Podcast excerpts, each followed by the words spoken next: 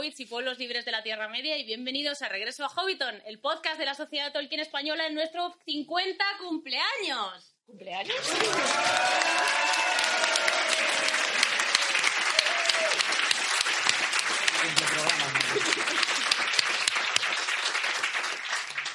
Hoy cumplimos 50 programas. Esto en un podcast normal semanal habría ocurrido hace muchísimo tiempo. Eh, pero nosotros somos un podcast mensual, así que ha pasado después de cinco años emitiendo. Eh, bueno, es un sueño que, al principio no nos podíamos ni imaginar, entonces eh, hemos decidido montar este evento porque también vosotros nos lo habéis pedido y, y nos, bueno, cuando nos embarcamos en esta aventura loquísima, de la que Erendis es muy responsable, no, ni soñábamos con que podríamos llegar a llenar el espacio que nos han cedido. Así que muchísimas gracias a todos los que habéis venido a vernos. Es un gran placer teneros aquí disfrutando del podcast en directo. Voy a presentar a mis compañeros. Estoy súper bien acompañada, como en todos mis programas. Y, y, además, encima, algunos han venido incluso desde muy lejos cargando con un montón de regalos para vosotros. Así que bueno, Maigo Banen, Nai. Ahí ya, hola a todos. Eh, Baruch Hassad Balin. Baruch Hassad, me he sentido como Papá Noel. y, y como los que han estado esta mañana ya sabrán, Salve Erendis, dama de Merie. Salve a todos, qué grande es veros aquí, de verdad. Muchas gracias. Bueno, eh, 50 programas es algo que yo no me podía imaginar cuando empecé con este proyecto de la Sociedad Tolkien Española hace mucho tiempo. Entonces, lo primero que quiero hacer es agradecer a la STE que me dejase hacer un podcast y que además me dejase hacerlo con toda la libertad que me ha dejado, completamente a mi estilo. Entonces, eh, muchas gracias a la STE. También quiero dar las gracias a mis compañeros. Sin ellos sería imposible sacar esto todos los meses, de verdad. Imposible. Sobre todo en estos últimos que me cuesta la misma vida hacer nada. Tengo mucho sueño. si hay padres en la sala sabrán que lo que más se tiene cuando tienes hijos es amor y sueño. También quiero aprovechar, ya que estoy aquí, eh, y ya que él está aquí para dar las gracias a mi maestro en todo esto del podcasting, que es Antonio Runa, que está escondido en algún lugar eh, y, que y que se unirá a nosotros más tarde. Eh, quiero dar las gracias a Kira Comics, que nos ha cedido este espacio tan fantástico. Jesús se ha portado fenomenal nos ha sacado todas las sillas que tenía y taburetes, nos ha dado agua, nos ha dejado usarlo como quisiéramos y la verdad es que eh, es un sitio estupendo, es enorme, no me imagino que una tienda de cómics pudiera tener esta infraestructura y, y, bueno, y encima todo lo que tiene fuera en la tienda, que ya, ya bastante es. Tengo también que daros las gracias a vosotros, los oyentes, que nos habéis apoyado mes tras mes tras mes a pesar de nuestros errores, nuestros retrasos, eh, las patatas de micrófonos que teníamos al principio, que eran muy patata, muy patata. A pesar de todo, nos habéis apoyado un montón y cuando decidimos lanzar este evento, nos seguisteis apoyando, habéis venido, algunos habéis venido desde muy lejos, entonces, de verdad, muchas, muchas, muchísimas gracias. Sin vosotros no estaríamos aquí, sin duda. Y por último, y por último, no puedo olvidarme de una promesa que hice justo ayer eh, y darle las gracias a mi marido, a quien prometí que avergonzaría con una muestra pública de afecto.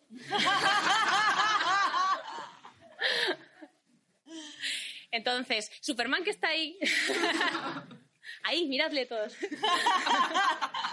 No, pero es verdad, a mi marido tengo que darle las gracias porque este es eh, de mis hobbies el que más respeta y siempre que le digo, tengo que grabar, por favor, pues él coge a los niños, se los lleva.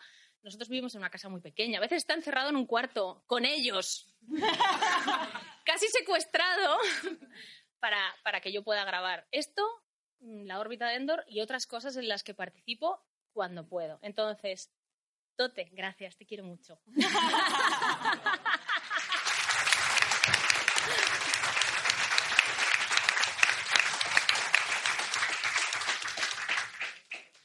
Vale, y ahora sí que sí, ya vamos a empezar. Este programa era de preguntas de los oyentes, entonces por redes nos han lanzado unas cuantas preguntas. Y además os prometimos que los que vinieseis aquí también nos ibais a poder preguntar.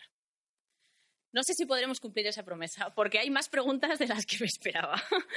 Pero, pero lo vamos a intentar, lo vamos a intentar. Eh, tenemos el tiempo apretadito. Eh, después de esta parte viene una mesa redonda con podcasters de, de, otros podcasts, amigos que han querido pasarse por aquí. Entonces, bueno, vamos a empezar eh, con las preguntas de los oyentes. Si no te importa, Erendis, las lees y los demás hacemos lo posible por contestar. Vale, perfecto. Pues vamos allá. La primera que nos hicieron es, si los Dunedain protegían barra vigilaban en el norte, ¿Cómo puede ser que tres trolls enormes pasasen inadvertidos, campasen a sus anchas y tuviesen una cueva llena de tesoros? ¿Qué forma de vigilar es esa, Trancos? bueno, yo quiero entender que esta pregunta es una broma, pero... por si no lo es. pero por si no lo es, eh, yo la única respuesta que le podría dar... O Valin, ¿tú quieres responder? Sí, déjame responder a mí. Oh. No sabemos cuántos Dunedain había. Pongamos que había 200. Eh, la superficie que tenían que cubrir era, bueno, mm, enorme, inimaginable. O sea, igual cada Dunedain tenía que cubrir el equivalente a la provincia de Cuenca. Yo creo que lo raro es que solo se le escaparan tres y no 300. Pocos son, pocos son. Bueno, iba a decir algo parecido. O sea que... creo que ya... El grupo, Demasiado hacían. El grupo estaba menguadillo ya. Ya no era lo de antes y yo creo que sí, que bastante hacían. ¿Tienes algo que añadir? No, no, totalmente. Vale. Pues seguimos. Luego tengo de Javi Pérez, nos dice, ¿qué eventos querríais ver a lo largo de la primera temporada de la serie El Señor de los Anillos? Y luego nos dice que felicidades por llegar al 50. ¡Oh! La serie. Temazo, Uh. temazo. Ya está. No nos va a dar tiempo, ¿no? Esto, esto lo hemos hablado en el primer, bueno, en el primero no, uy, qué tontería, en el programa de verano que hicimos con nuestros compañeros del podcast de Hielo y Fuego, que éramos 200 ahí conectados a Skype y eso era una jaula de grillos. Eh, Nay, ¿tú qué quieres ver? Yo ayer, a los que estuvieron eh, en vivo en la lectura de cuentos, han podido ver un poco qué es lo que yo quiero ver. Yo quiero ver a un Anatar en Númenor, cómo se los gana a todos y cómo consigue manipular a la gente para que hagan un poco su voluntad, ¿no? Con buenas maneras y... A mí ese, ese estilo me molaría muchísimo verlo. Lo podría hacer Henry Cavill. Que está, en todo. Está en todo, está Si en puede todo. ser Superman y puede ser The Witcher, ¿sabes? Si puede ser Gerard de Rivia, pues yo creo que puede ser Anatar, ¿no? Puede ser Anatar perfectamente. Cualquier cosa. ¿Por qué no? Sí, protagonizar el musical de Mamma Mía. Puede hacer lo que quiera. Erendis. Bueno, aparte de mucho Númenor, no voy a pedir que salga Erendis, que sería lo obvio, que también oye esas... Bueno, no, qué narices. Por pedir que saliera Erendis, obviamente, que se vea bien... O sea, es que para mí la cultura de la isla de Númenor es tan maravillosa que, que esté bien reflejada, que, que se vea, pues eso, hasta dónde llegaron los numenoreanos, su cultura y todo, para mí eso sería súper básico. Y Gilgalad, por favor que salga Gilgalad. Yo quiero a Gilgalad. Y a Celebrimbor, ya que me pongo. Y ya, ya paro, porque si no voy a pedir todo el Sí, nombres, no pasa nada. Nadie te está escuchando. Amazon menos. o sea. Eso seguro que no. Pues hablando de Celebrimbor, yo quiero que nos expliquen cómo realmente él aprendió todo lo que sabía de Forja de maestros enanos. Estaba esperando.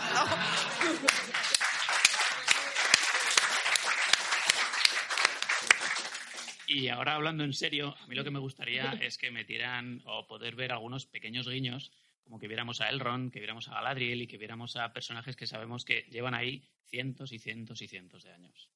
Y miles. Sí, a mí la verdad es que, por ejemplo, eh, cuando llega Gilraen con, con Aragorn a, a Rivendell, pues sería chulo porque verías a Aragorn pequeño, que ya le has visto de mayor, ves a Elrond de joven, ves a... ¿Qué pasa?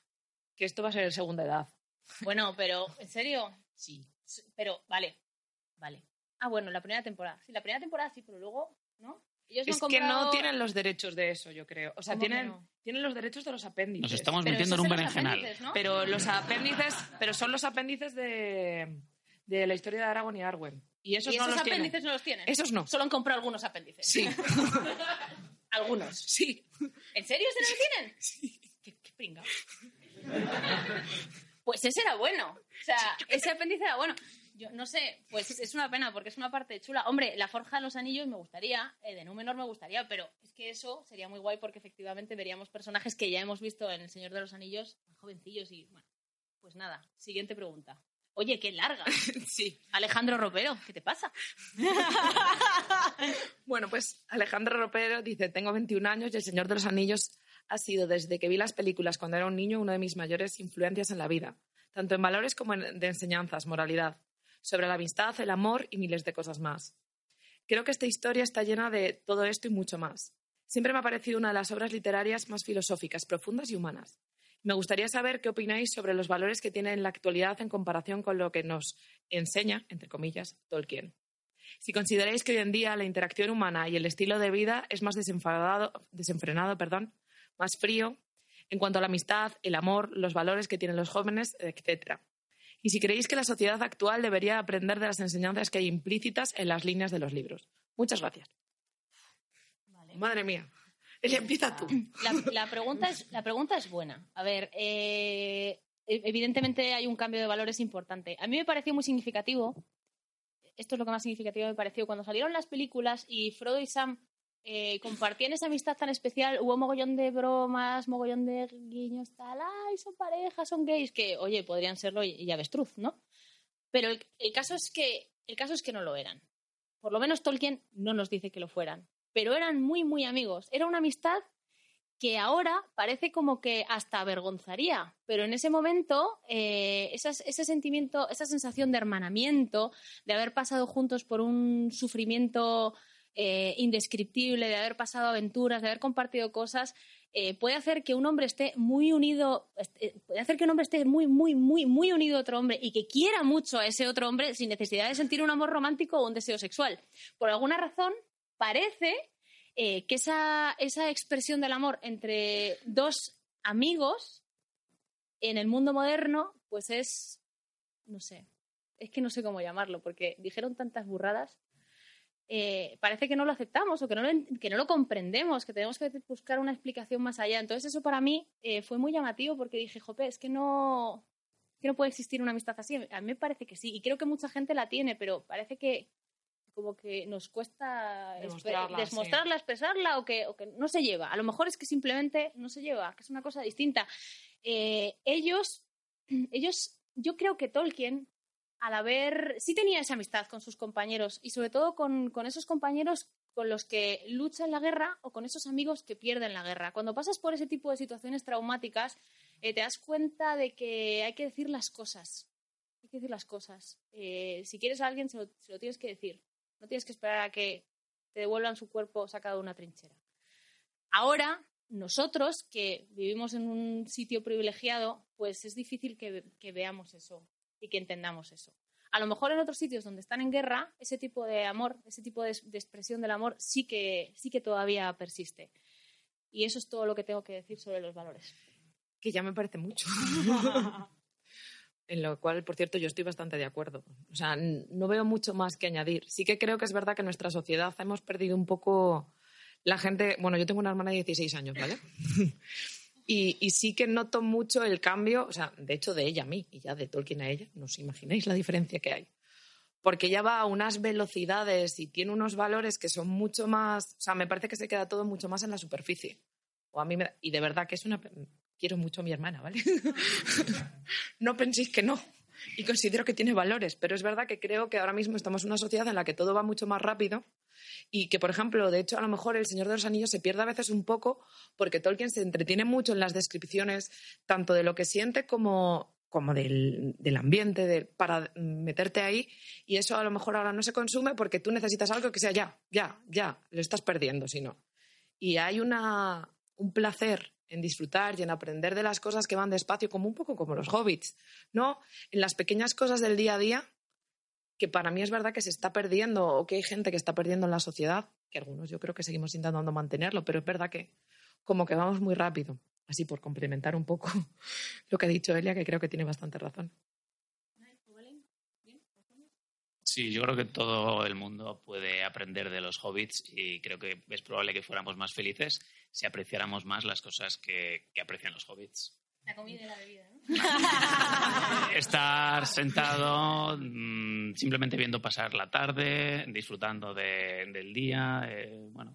Viendo pasar la tarde significa Netflix. Por ejemplo, podría ser, o lo que sea, pero quizás bajar un poquito las revoluciones de, de nuestra vida. Pues nada. Siguiente. Samuel Salís nos dice: eh, Los Istari llegaron a la Tierra Media para ayu- ayudar a luchar contra Sauron, aunque el pobre estaba bastante en la peste cuando ellos llegaron. Radagast iba a su bola y estaba tarumba. Y aunque ayudó en la detección temprana del mal, no evitó que éste tuviese un gran poder y se asentase en Mordor. Saruman se alió con el enemigo, que era un ejército y casi revienta a Rohan. Los magos azules montaron un tarot y tuvieron gran éxito en el canal Media Tierra, muy visto en el este. Pero de ayudar contra Saruman, poco. Supongo que ahí querría decir Sauron.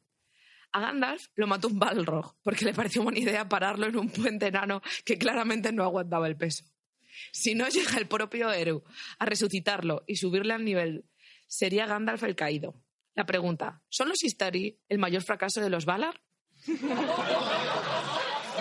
Duras palabras. He visto un micro. A mí esto me recuerda un poco, yo, soy bastante rolera, ¿vale? Eh, entonces a mí me recuerda esto un poco a la típico de vamos a hacer una campaña, ¿vale? Cada uno se curra muchísimo su ficha, su personaje y tal, y luego cada uno hace lo que le sale de los huevos, ¿vale? Eh, con perdón, perdón los que nos escuchan, lo que les sale de las narices. Em, y entonces luego al final, ¿no? Llega un momento que el único que está sacando las cosas adelante porque los demás van a su bola, eh, le pones un malo final y resulta que el malo final era demasiado tocho porque estaba pensado para combatirlo en equipo, cinco personas, pero está solo uno, ¿no? Y entonces acaba muriendo. Pero pues el máster pues tiene que buscarse las castañas, en este caso Eru, para devolverle al juego porque era el único que realmente tenía interés en terminar la campaña, ¿vale? Entonces me recuerda un poco ahí a ese Señalado por los dioses, ¿no? Eh, yo, vamos a ver, no es que le saliesen bien del todo, ¿vale? Bien, bien no le salieron, pero tampoco, tampoco está mal la cosa. Solo con Gandalf yo creo que ya merecía la pena. Además, eh, es que a veces se nos olvida que hay libre albedrío. O sea, los Valar eh, proponen y el hombre dispone. Entonces, eh, ellos envían... En, sí, en este caso, sí. eh, sí. Eru propone y, y la Tierra Media dispone. Pero bueno, el caso es que eh, fueron enviados para ayudar a la humanidad. Tampoco podían intervenir de manera agresiva. La intervención agresiva eh, habría llevado a que todos se convirtiesen en Saruman. Que eso es lo que pasa cuando quieres intervenir, acumulas poder para ti, porque en el fondo, en el fondo sabes que tú puedes hacerlo mejor que los demás, pero no puedes esclavizar a todo el mundo. Entonces, eh, ellos al llegar a la Tierra Media, los Istari, ya ahí ya hay libre albedrío.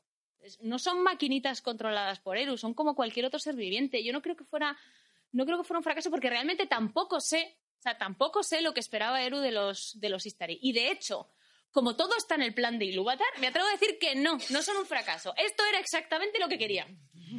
Yo de hecho iba a decir que no creo que sea un fracaso porque, uno, no habéis hecho muchas veces esto de mando cinco, hago cinco cosas a la vez porque así alguna saldrá bien. Entonces, mando cinco porque, para ver si alguno lo cumple, alguno llega al final del camino. Y oye, uno lo consiguió, entonces al final no fracasas. O sea, tú mandas cinco, alguno tendrá que salir. ¿no? A ti se te han debido dar fatal los tipotes. Pero eso lo sabes de sobra. Me he pasado toda la Voy carrera a marcar todas las B porque alguna tiene que ser. los test eran el horror. Valentín, ¿tienes opinión? Yo es que sigo pensando en lo del puente mal diseñado, lo siento.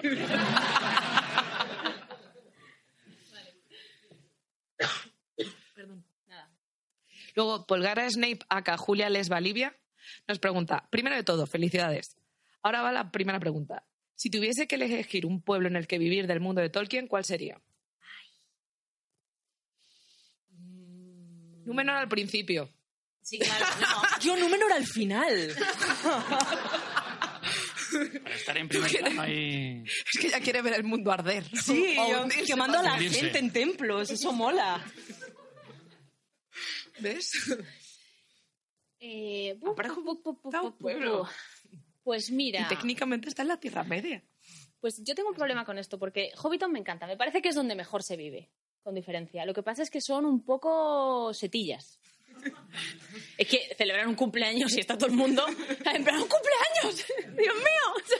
Que Tienes que recordar que en cada cumpleaños les daban regalos y eso, la verdad es que... Vale, pero por eso precisamente si en cada cumpleaños te dan regalos, joder, ¿qué pasa? Que se celebran pocos porque estáis todos eh, espídicos con el cumpleaños de Bilbo y parece que no se ha hecho una fiesta desde hace años. Ahí no hay verbenas. Entonces, eh, Rivendell da, como calidad de vida, pero también es lento. Eh, Rohan me gusta mucho porque tiene caballos, pero parece un pelín suciete. pelín suciete. Y Gondor está muy cerca del horno. Está muy, muy cerquita del horno. Así que creo que para tener un poco de todo y como a mí me gusta la variedad y además me han dicho que es un poco anárquico, yo me voy a quedar con Brie. Que entras en una taberna y hay de todo. Hay de todo. Te puede encontrar un montaraz, te puede encontrar un enano, te puede encontrar hobbits con anillos, te puede encontrar hombres también sucietes. Pero hasta Nazgûl. y yo creo que Brie. Y estás cerca de la comarca que si quieres huir otra vez a descansar, pues oye, tampoco te pilla ni tan lejos. Yo creo que Brie, yo creo que Brie. Valin, ¿en qué mina te meterías tú? Jamás reconoceré haber dicho esto, aunque creo que va a quedar grabado, pero yo me quedaría en Imbladris. Es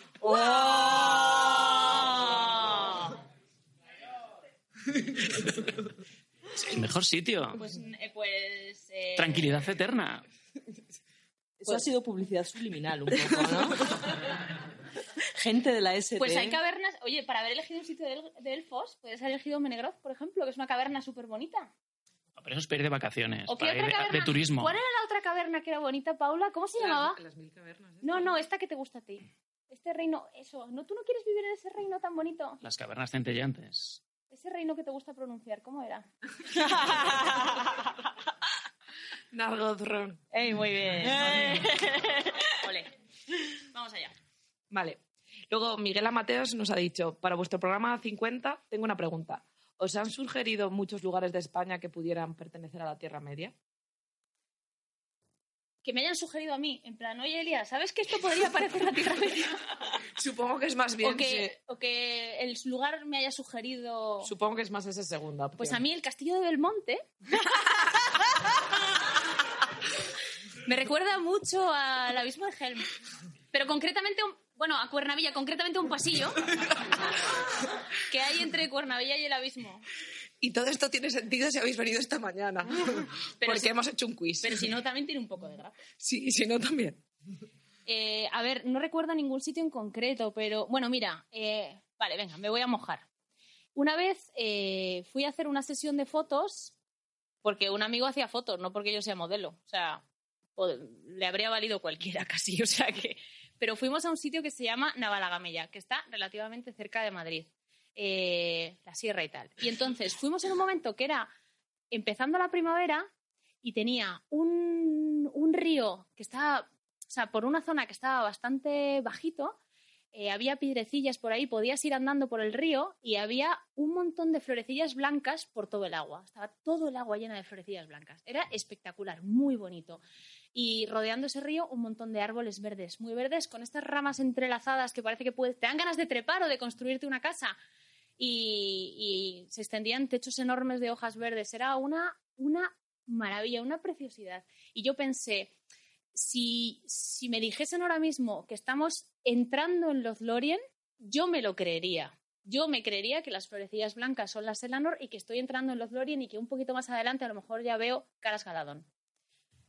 Y es el único sitio que me ha venido a la mente ahora mismo, teniendo en cuenta que íbamos a estudiarnos las preguntas, pero no lo hemos hecho. Así que no, he podido, no he podido pensar más.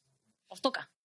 Yo, es que de España no es, pero Pues pone España. Ya sé que pone España, pero es que ahora mismo solo... No. Pues no. Siguiente. Venga, vale, sí. Pero, ¿fue español en algún momento? Creo que tuvimos un rey en común porque está en Polonia y hubo una época que Polonia era parte del Sacro Imperio. Venga, vale. Se acepta. Ah, no, ya sé lo que... ¡Qué tramposa! Es que esa ya la podíamos haber dicho todos. ¡Qué trampa! Vas a decir las minas de sal. Lo están Sí, de hecho fondo. te lo dije en su día. De hecho, cuando estuve la primera vez te mandé un Está audio. haciendo una trampa que no os podéis imaginar. Parece Pero- buena con esa carita. Y con su diadema, en plan, ay, soy súper maja. Pero está haciendo una trampa porque esto lo podría haber dicho cualquiera. Venga, cuéntaselo, cuéntaselo. Pero si te mandé un audio a ti. Ya lo sé, pero por eso precisamente a mí me has limitado a España. Hombre, si vale Polonia. Seguiré pensando. No, cuéntaselo que mola. Que vayan. Que en Polonia, si alguno, no sé si habéis estado, pero bueno, si no habéis estado, eh, al lado de Cracovia hay unas minas que son las minas de sal de Vilecka. Y son Moria. O sea, es que yo empecé a hacer fotos y a mandarle WhatsApps a él y en plan de, estoy en Moria, ven aquí. Dios mío, porque, o sea, no solo es que estén, estén cavadas en la piedra, obviamente, sino que además están hechas como de sal, lo cual le da un brillo súper raro a la piedra. Y los mineros además se dedicaban a hacer esculturas y a picar en la piedra en las paredes los murales. Entonces tú estás allí y de hecho hay un momento que bajas a un salón enorme con una lámpara inmensa, todo hecho en piedra y tú en plan de, pero ¿y este lugar? No, no, que hay una, o sea, hay una iglesia dentro. Sí, sí, Y hay es que es gente que se ha casado ahí. Es brutal y es muy bonito y está muy, muy profundo. Sí, Muy sí. profundo. Muy, muy O profundo. sea, que los WhatsApps de de Paula me llegaron mucho después, porque ahí no hay cobertura. Pero Evidentemente no. Ya que lo ha mencionado, si alguna vez tenéis oportunidad de ir, id. De verdad, es Moria. Sí, sí, es, es una pasada. Next. No tengo ni idea. Eh, Belmonte. ¿Cómo? Belmonte. Me escojo el comodín de Belmonte. No, yo iba a decir, bueno, es un sitio muy chulo que perfectamente me podría haber cuadrado con que estuviera en alguna caverna de, no sé, en, en- en Mordor o en, o en Númenor en la mala época, ¿vale? Fuimos este año, fuimos a Roma y... espérate, espérate, no pongas cara todavía. Fuimos a un... eh, ¿Era el monasterio de los capuchinos? Sí. ¡Hala! Lo Está, está mejorando, ¿vale? Todo el mundo está pensando, ¿perdona? Vale. Fuimos al monasterio de los capuchinos y ahí tienen una cripta, ¿vale? En la que hay una decoración muy peculiar. Y es que la decoración está hecha con huesos humanos, ¿vale? Con huesos humanos que además hacen unas formas preciosas. Probablemente tan bonitas que realmente esta eh, sensibilidad le faltaría a Sauron, ¿vale? O a los orcos, o a nadie que viviera en Mordor lo podría poner así, pero el rollo así un poco creepy y tal, sí que, sí que, sí que me moló mucho. Y era más que nada pues compartir un sitio chulo que por, Ya sabes, que por evocado. Roma, provincia de Extremadura. Es verdad. Valin, eh, ¿hay algún lugar del mundo? Pues saqueada por los españoles también vale. O sea, esto... ¿Hay algún lugar del mundo? No sé, Nueva Zelanda. Que te sugiera Bueno, la Tierra Media. yo mi nuevo lugar favorito, aunque no he estado, es el que ha dicho Erendis. Sí, se parece a Moria. Sí, sí, te tengo Sí. fotos. No, pero el, un sitio donde yo realmente eh, estaba paseando y pensé, joder, es que esto es como un bosque élfico, eh, es en otoño algunos de los bosques y rutas que se pueden hacer en el Valle de Arán. Entonces, yo recuerdo una Yedal en otoño, eh, paseando por allí, estar diciendo, esto es, no sé, el bosque negro, Lorien, o sea, no sé, pero si sale un elfo por allí al fondo, me lo creo. Muy bien. De hecho, eso me recuerda que eh, tengo un buen amigo natural de Pamplona que está por aquí. Está por aquí. Y, y siempre me dice, tenéis que venir a Pamplona en otoño porque los bosques se ponen muy bonitos y dorados. ¿Qué bosques eran Kurz, que estás ahí al fondo? Eso es. ¿La selva de qué? De Irati. De Irati, eso es. Recomendación del coronel Kurz, que está por ahí también. Eh, la selva de Irati en Pamplona. Iré a verla. No la he visto to- no la he pillado todavía en otoño, pero iré. Seguro que es muy élfico. Y ya, la última pregunta. ¿No es la última? ¿O nos queda la de Twitter? Ahí nos queda la de Twitter, sí. vale, penúltima pregunta. Venga, a ver. Juan María Carreño nos dice, felicidades por los 50 y gracias por poder disfrutar del podcast. Mi pregunta, en muchos programas acaba saliendo el tema de las servilletas del profesor. Además de su perfeccionismo y de que seguro que disfrutaba como un hobbit recreando la Tierra Media, ¿sería posible que también sean un afán consciente o no de verosimilitud? Muchas obras y leyendas antiguas nos han llegado con varias versiones, con añadidos, fragmentadas o inconclusas, como algunas obras de Tolkien. Vale, aquí creo que ha habido una pequeña confusión. Cuando en el podcast decimos las servilletas de Tolkien, es una broma. Tolkien no dejaba servilletas por ahí. O sea, lo decimos porque de cualquier papel escrito por Tolkien, aunque sea un Kleenex, han encontrado cosas como para publicar libros. En concreto su hijo Christopher. Entonces, decimos las servilletas de Tolkien, pero no eran servilletas. Eh, pero es con todo pero el respeto. con todo el respeto. Pero, pero bueno, eh, no, aún así, refiriéndonos a los papeles, no era un afán consciente o no de verosimilitud. O sea, Tolkien no pretendía que encontrasen cosas de su obra que había escrito y entonces se preguntasen si a lo mejor era real y había diferentes versiones. Lo que pasa es que reescribía muchísimo, constantemente. O sea, si, si hubiese vivido, no sé, 5.000 años, nunca habría terminado el Silmarillion. Eh, entonces, bueno, es mi opinión, pero yo creo que no. Yo no creo que él quisiera dar verosimilitud a su obra eh, dejando papeles escondidos para que su hijo los encontrase. O sea, en mi opinión, no. Pero mola en plan rollo gincana extraña en casa. Sí, si alguien quiere hacer un escape room de Tolkien, pues es una idea. es una idea, pero no. Nos queda una última pregunta. Sí. de- Eh, Juan María Carreño nos pregunta también, nos dice, ¿son papas, son las papas añora Sam al guisar conejos? Y nos pone una captura de los hijos de Urin. De los Igual. hijos de Urin, o sea. tremendo. Creo que es de los hijos de Urin o del capítulo del Silmarillion. No, es que yo no me había fijado, en- cuando nos lo ha mandado he alucinado, porque no me había fijado. Ponía, pero una vez cocinadas, esas raíces resultaron muy buenas, algo semejantes al pan, y los proscritos se alejaron, porque durante mucho tiempo carecieron de pan. Perdón, se alegraron, salvo cuando podían robarlo. Los elfos salvajes no las conocen, los elfos grises no las han encontrado. Los orgullosos de Allende del Mar son demasiado orgullosos para acabar, dijo Min. ¿Cómo se llaman? preguntó Turing. Min lo miró de soslayo.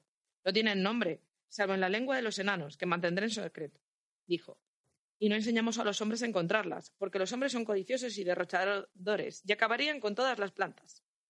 En cambio, ahora pasan junto a ellas mientras andan a tropiezos por, por el descampado.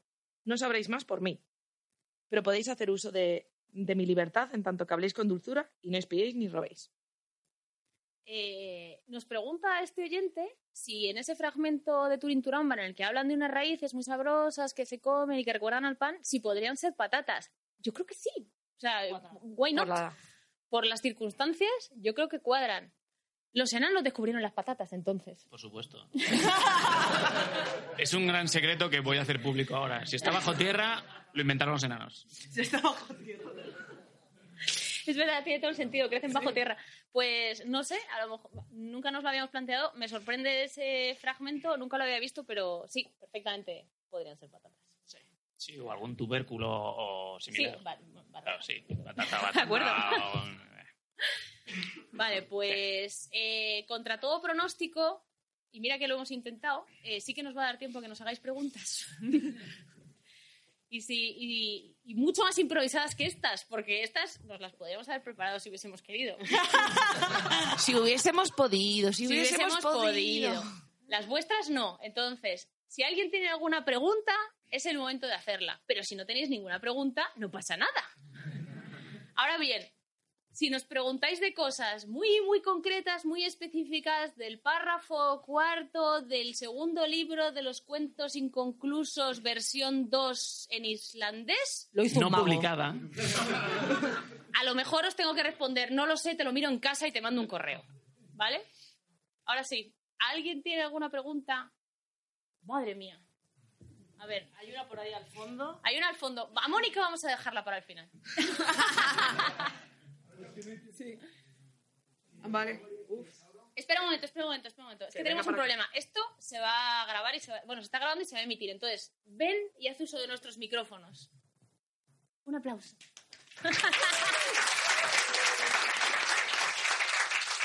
Hola. Hola. A ver, ¿cómo harías que Sauron ganara la guerra? Y que consiguiera que todo acabara en oscuridad, consiguiera el anillo y demás. Vale. ¿Cómo haríamos que Sauron ganase la guerra? Bueno, ¿Pero por qué queremos hacer eso? Me gusta la descripción. imagínate que No, no. todos somos Rebeca. Esto, esto es un ejercicio de What De If hecho, muy interesante. de hecho creo que debería responder. Pasa marrón, eso se llama pasa marrón.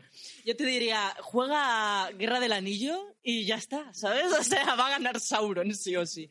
Bueno, no, también es posible, pero. pero... No sé, dando una respuesta sincera, es que... mm, Matando a Gollum antes.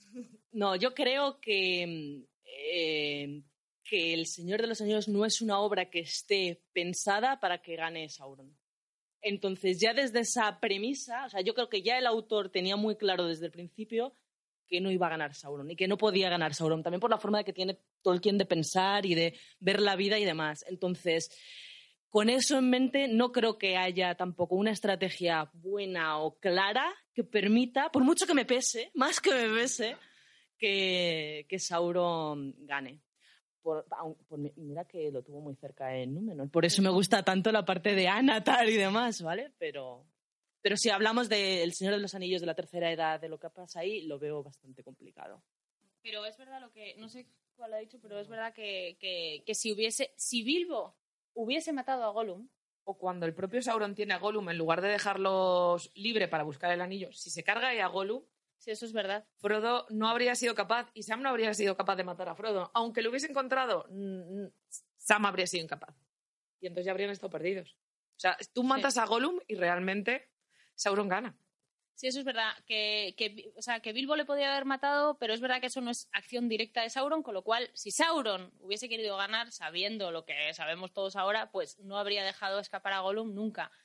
Eh, pero no lo sabía. Así que no hay respuesta buena en esto. Es verdad que era difícil que ganase, porque incluso aunque lo hubiese hecho todo eh, extraordinariamente bien, eh, Eru siempre tiene el recurso de las águilas. que es como, Mm. es como un crítico, entonces... Discrepo, pero ¿Discrepas por qué? las águilas no son el recurso fácil, no son el Deus Ex Máquina. Las águilas simplemente están ahí y colaboran o ayudan o hacen lo que más o menos les apetece hasta cierto punto. Pero no están ahí para que tú las llames. Es como, llévame directamente a donde quiera y ya. Bueno, pero siempre aparecen como el equipo A. Dos veces, dos veces y para cosas muy puntuales. Dos veces y para cosas muy puntuales. A ver, cuéntame. Bueno, y de hecho, Gandalf no llama al águila. Espera, espera, espera, espera, sacarla, por espera, ejemplo, espera, espera, eh, espera, espera. que- le rescate de Orthan. Son tres entonces. Porque también se las llevan en el se los llevan en el Hobbit y les dejan ahí en su nido comiendo conejo crudo. Bueno, les rescatan y les dejan un poco más allá, pero no les solucionan tampoco la vida. A ver, solo Les faltaba. ayudan puntualmente un poquito. Entonces. Uber Águila. Va- va, ya, solo faltaba, entonces no es nada discreto. O sea, quiero decir, yo no creo que, yo no creo que Eru, eh, o sea, yo no creo que las águilas pudiesen hacer eso que dice todo el mundo de, joder, ¿por qué no llevaron a Frodo desde la comarca hasta Mordor y ya está? Eso no, eso no. Los Ahora, las habrían ahora, todas. Eh, las águilas son la representación un poco de la eucatástrofe. Para Tolkien la eucatástrofe era importante. Por eso digo que si, aun- incluso aunque el propio autor se hubiese traicionado a sí mismo y Sauron hubiese estado a punto de ganar porque Gollum hubiese muerto, Frodo se hubiese quedado el anillo, creo que habría intentado de alguna manera utilizar la eucatástrofe y a lo mejor no con las águilas, pero con otra cosa, con otra cosa, habría acabado bien. Claro, al final el problema es que el, el mal siempre tiene dentro la semilla de su propia destrucción, ¿no? Y además que Eru O lo sea, que no puede ganar, el juego, el nuevo juego está amañado. sí. Vale, a ver, eh, Mónica, pero tienes que venir. No me hagas la pregunta en inglés, por favor. Los que no estuvisteis en la lectura de cuentos no lo sabéis, pero eh, Mónica habla un inglés como para que la reina de Inglaterra sienta vergüenza de sí misma. En Bueno, plan, mal. si habéis escuchado el regreso a Hobbiton en el que se entrevista a John Garth, esa soy yo. Exacto. O sea Pero que- ayer hizo una lectura, ayer hizo una lectura fantástica, muy buena, muy buena. Muchas gracias, Elia. Casi no parece que eres amiga mía. Es la primera vez que la veo. Pues os iba a hacer una pregunta muy sencilla. ¿Cuál es el tema que tenéis en cocina y qué más ganas os hace hacer un programa?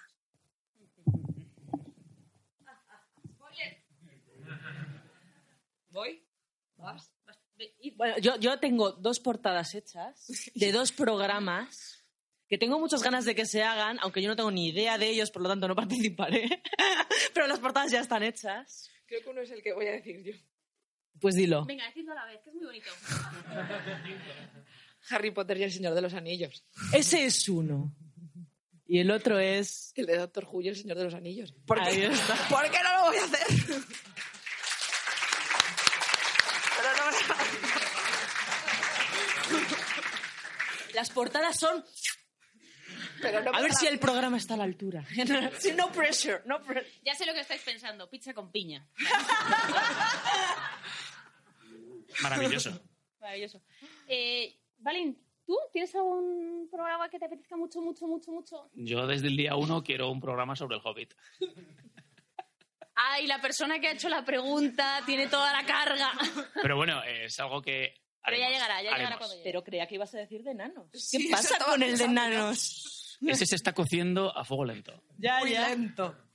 Eh, yo empezamos una serie de programas y solo tenemos uno, entonces es- hemos empezado claramente eh, sobre batallas de la Tierra Media. Hicimos eh, el de la batalla de los cinco ejércitos con Javier Beramendi de Stocast, que también está aquí y también subirá luego. Eh, y ese me gustó un montón, me gustó mucho cómo quedó y creo que a la gente le gustó también porque tiene un número de descargas importante. A lo mejor hay gente que se lo descarga por error porque cree que es el capítulo leído de, de la batalla de los cinco ejércitos. No, porque dura mucho más Pero- que lo que es leerse la batalla. Pero yo, yo creo que se gustó. Entonces, me apetece seguir con eso de las batallas. Creo que vamos a poder engañar a Javier Beramendi para que nos siga acompañando, lo cual está bien. Eh, entonces, a mí, a mí me gustaría seguir con eso. No sé cuál será la siguiente. No sé cuál será la siguiente, no lo hemos decidido. Digna de Zarnoedia. A lo mejor sí, la batalla de las lágrimas innumerables Yo estaría también muy he bien. pensado, la última alianza también molaría, porque además En una, lanzaban, Dragones. en una lanzaban cuerpos y cabezas. Esa. o sea que a la gente le gusta la sangre. Pero bueno, esa ha sido mi... Sí, eso es lo que me apetece hacer a mí. Y nada, ¿alguien tiene alguna otra pregunta? Vale.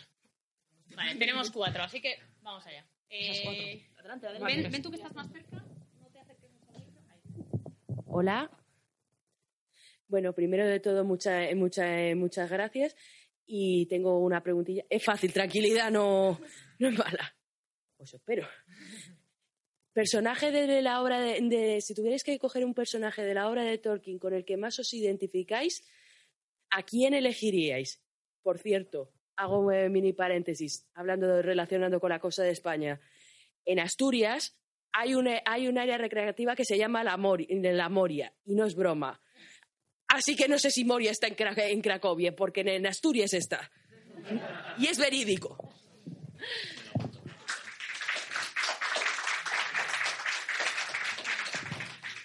Eh, vale. Personaje con el que nos sentimos identificados. Faramir. Ya. Siguiente. Eh, por muchas cosas. Eh, Faramir es un... Joder, es que no sé. ¿Es que no conocéis a Faramir? No, me siento muy identificada con Faramir porque está un poco, Me da la sensación de que está un poco entre dos mundos. O sea, es una persona que es lo suficientemente culta como para ser. eh, para recibir las enseñanzas de un mago, aunque sea de tapadillo. Eh, sin embargo, tiene que representar un papel, tiene que ser fuerte para su familia. Mi familia está estupendamente, ¿vale? Pero. Pero, siempre que nos ha pasado algo, he intentado resistir un poco. He intentado no llorar, por lo menos la primera, y, hacer un poco de muro de contención. Luego ya en mi cuarto lo que me dé la gana. Entonces, eh, Faramir tiene que, tiene que aguantar ciertas cosas y resistir, aunque es vulnerable en, cierto, en cierta manera. Tiene una muy, muy, muy, muy buena relación con su hermano y se quiere mucho. Yo quiero mucho a mi hermano, o sea que también por ese lado, pues me siento identificada con él. Eh, y yo, y me recuerda un poco a, a mí, a mí me gustan los, los valores de antaño. No todos, ¿vale? Porque algunos están bastante pasaditos. Pero, pero hay otros que sí. O sea, yo, la palabra honor está completamente arrastrada por el fango en nuestra sociedad. O sea, no existe, ¿vale? Y Faramir, cuando hace el brindis a Númenor, me da la sensación de que tiene presente los valores de antaño y que se acuerda de esa grandeza que parece perdida. Entonces, solo estoy diciendo cosas buenas de mí. Pero. Pero esa es la razón por la que me siento identificada por Faramir. Podía haber elegido un personaje horrible para sentirme identificada en lo negativo. También los hay. A veces soy un poco Gollum. o sea, mis cambios de humor en ciertos momentos del mes son chunguísimos, pero, pero me voy a quedar con Faramir. Es con el, sí, sí. Creo que me voy a quedar con Sam. Por lo obvio. Debes. Yo te conozco y debes.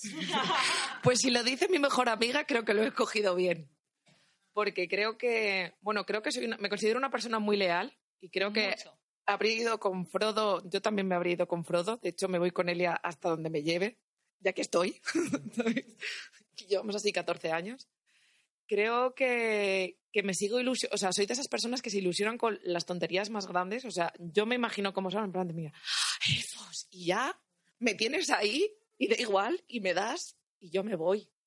Y esas cosas me, me fascinan. Entonces, yo creo que de hecho Sam es de mis personajes favoritos porque me identifico mucho con él. O sea, creo que también tengo pues esos gustos medio sencillos normalmente. Bueno, luego viajo mucho. Y no me importan las aventuras. Porque tiro para adelante. Bueno, yo voy. Y lo que sea. Pero bueno, pues eso. Pero vamos, que si Elia dice que soy Sam, es porque no he escogido mal. Porque mejor que ella poca gente me conoce. Esa. Yo la verdad es que no lo sé. A mí no se me da bien eh, identificarme con personajes de obras de ficción. Entonces no tengo ni idea. A Nai le pasa una cosa. Esto le pasa a mucha gente, a mucha gente como Nai. Es como que le mola lo oscuro, el rollo dark, ah, Pero soy una esqueletos, buenaza. pero esa, esa es la gente tiernilla que tú dices. es esa gente tiernilla que dices, tía, te gusta lo dark, pero es que no tiene nada que ver contigo. Es- Exacto, Es exacto. súper alegre, súper risueña, disfruta muchísimo de la vida. Digo, es que tienes en común con Sauron nada, que el negro te sienta bien, o sea. Entonces, seguramente los personajes que le gusten a Nai no son No- con los que se puede sentir identificada. Es imposible. Totalmente. Y- Totalmente. Y eso en la sociedad Tolkien española me ha pasado mucho. He conocido gente que es como, ¿cuál es tu seudónimo? Rey Brujo. Y dices, "Pff, vale, de acuerdo. Y luego el tío es un juergas, ¿sabes? ni te mira mal ni nada. O sea, les pasa mucho. Valin, ¿con qué personaje?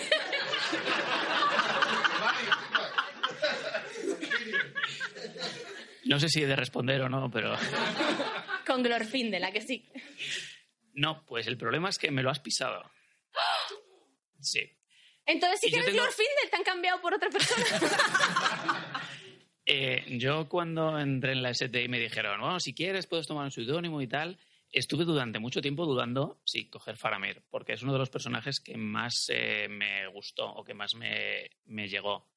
Eh, me encanta Balin, no por lo que ocurre en el Hobbit, sino por lo que se sabe de él después, ese destino o ese eh, punto, quizás un demasiado orgulloso de intentar una gesta o algo que no es el momento o que está por encima de tus posibilidades y que acaba mal.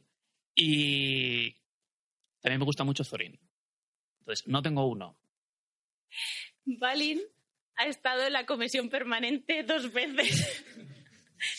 Hablando de misiones que van a acabar mal, de que ya lo sabes. O sea, muy bien. La comisión permanente es el órgano que rige la sociedad Tolkien española. En fin, son los que hacen la burocracia.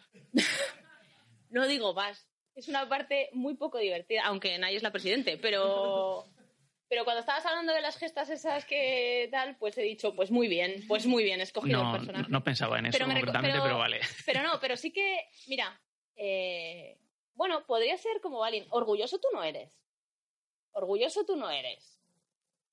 Pues, o sea, tiene, tiene cierto orgullo. Ya no tanto. Tiene orgullo es patrio, es de Valladolid y tal, y... Pero... Perdona para Caldo.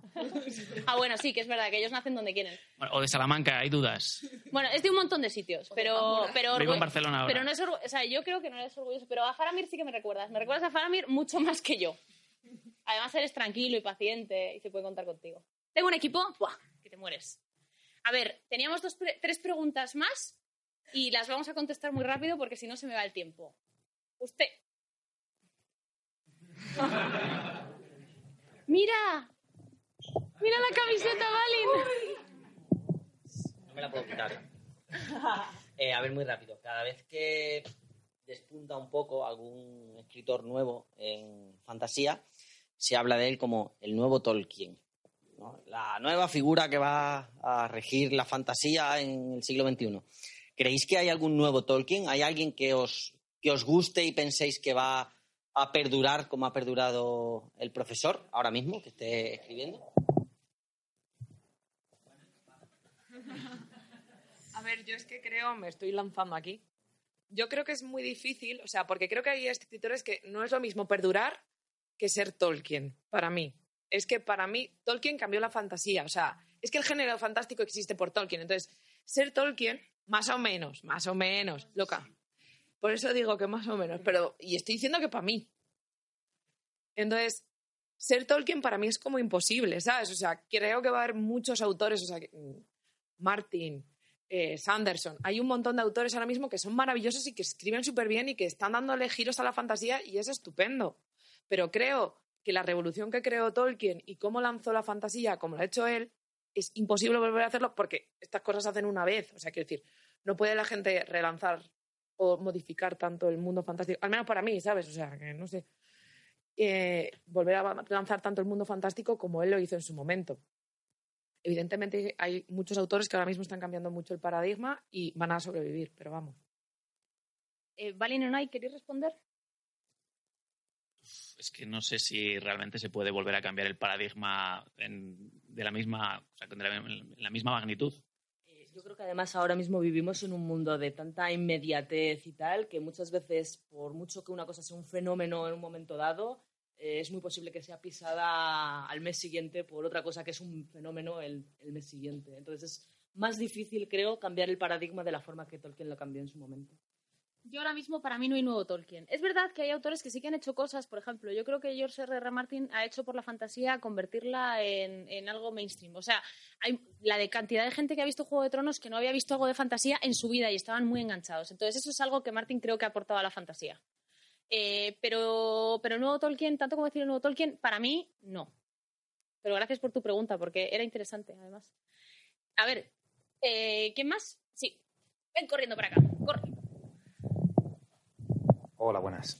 Yo quería preguntar, de todas las veces que me he leído El Señor de los Anillos, El Silmarillion y tal, eh, siempre me ha gustado un poco analizar los personajes, los seres que aparecen, y me he preguntado cuál podría ser el más viejo, antiguo, el ser, la criatura de las que pueda haber en la, en la Tierra Media. Ya no dejamos Valinor y tal. Yo creo que de los, de los elfos, podría ser Círdan, que siempre se ha dicho, muchas veces se le representa con barba y tal, pero de, hay criaturas más antiguas, lo dice muchas veces Gandalf y tal. Y no sé, es un poco, lo dejo ahí para...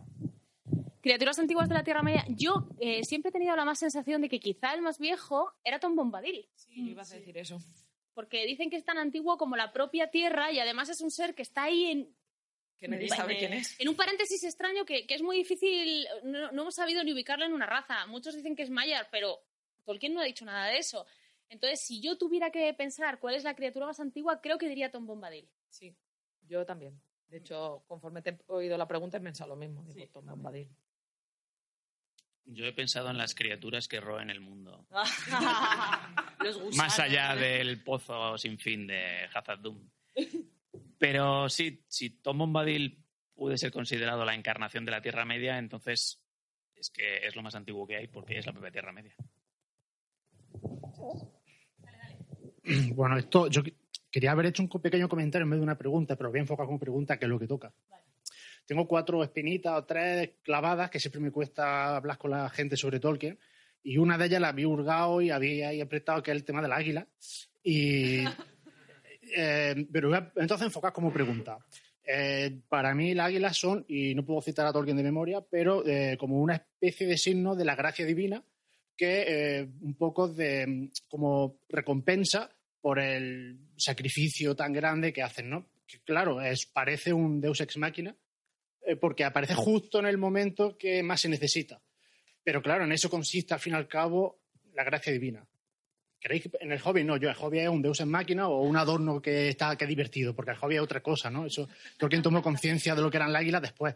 Pero eh, ¿creéis que está bien manejado esa aparición de, digamos, de Dios en la Tierra? Porque aunque se hace referencia a los Valar así de un modo velado en alguna ocasión, eh, no se habla, no, no está Dios eh, presente. Eh, ¿Esa aparición divina está bien manejada por Tolkien? ¿Esa sutilidad? No sé, ¿cómo veis? ¿Es es un punto negativo o positivo, digamos? Yo creo que es un punto positivo en el sentido de. Porque Tolkien no quería meter la religión, aunque luego él mismo decía que en el fondo sí que, evidentemente, había religión en su obra. Entonces, es una manera muy sutil. También es verdad que en El Señor de los Anillos aparece poco Eru, pero si echamos marcha atrás, o sea, si nos vamos a Númenor. ¡Ja! Aquí estoy yo otra vez. Una saca lo suyo siempre que puede. En el Melen- o sea, en Númenor se hacían fiestas en honor a Eru, estaban la Eru Chermel, Eru Jantar. y de hecho las águilas a veces aparecían sobrevolando el Meneltarma ya al final, como signo de, que las cosas estaban ya chungas de narices. Entonces, yo creo que es muy sutil porque él no quería meter una religión de verdad en la Tierra Media y sí que me parece que está bien que las águilas estén ahí un poco para recordar, igual que en algún momento se me menciona el Berez, ¿sabes? Y te la meten por ahí en medio en una canción y tú estás en plan de, ¿y esta quién es? Al menos la primera vez que lees El Señor de los Anillos es, ¿y esta? ¿De dónde ha salido esta tía? Y luego es súper guay. Entonces, pero sí, yo, vamos, yo pienso. Yo estoy de acuerdo. Yo creo que es bastante sutil y, que tiene sentido con la tercera edad porque, bueno, a, partir de la segunda es cuando el, el mundo cambia. Antes se podía ir a Valinor, o sea, quiero decir, estaba ahí en la costa, la podías ver, ahora ya no la puedes ver, está como en un plano espiritual. Entonces es normal que progresivamente eh, las generaciones se vayan olvidando de los Valar. Y además, como se supone que nosotros somos la cuarta edad y nosotros ahora mismo no podemos ver a Dios ni tocarle, eh, como quien dice, pues, pues es lógico esa progresión y que la tercera edad, que es justo lo que nos precede, ya los signos sean mucho más difusos. No sé si te hemos contestado, espero que sí. Eh, y esta ha sido nuestra opinión, esta ha sido la parte de preguntas de los oyentes, pero nos tenemos que despedir. Bueno, ellos se despiden, yo me quedo y ahora viene la mesa redonda con nuestros compañeros de otros podcasts, así que voy a pedir que por favor se unan a mí. Bueno, démosle un aplauso a ellos primero, pero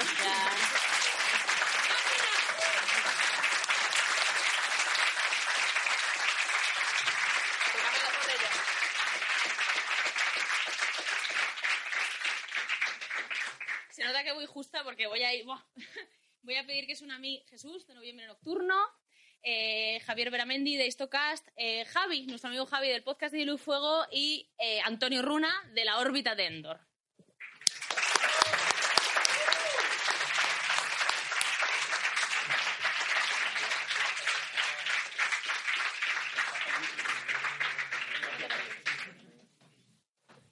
Vale, tenemos un problema, tenemos cinco sillas para cuatro micros, pero como como como Javi y yo ya hemos hecho esto otra vez de grabar los dos con un solo micro en mi casa con Erendis, o sea, éramos tres para un micrófono, pues yo creo que podemos hacerlo, ¿vale?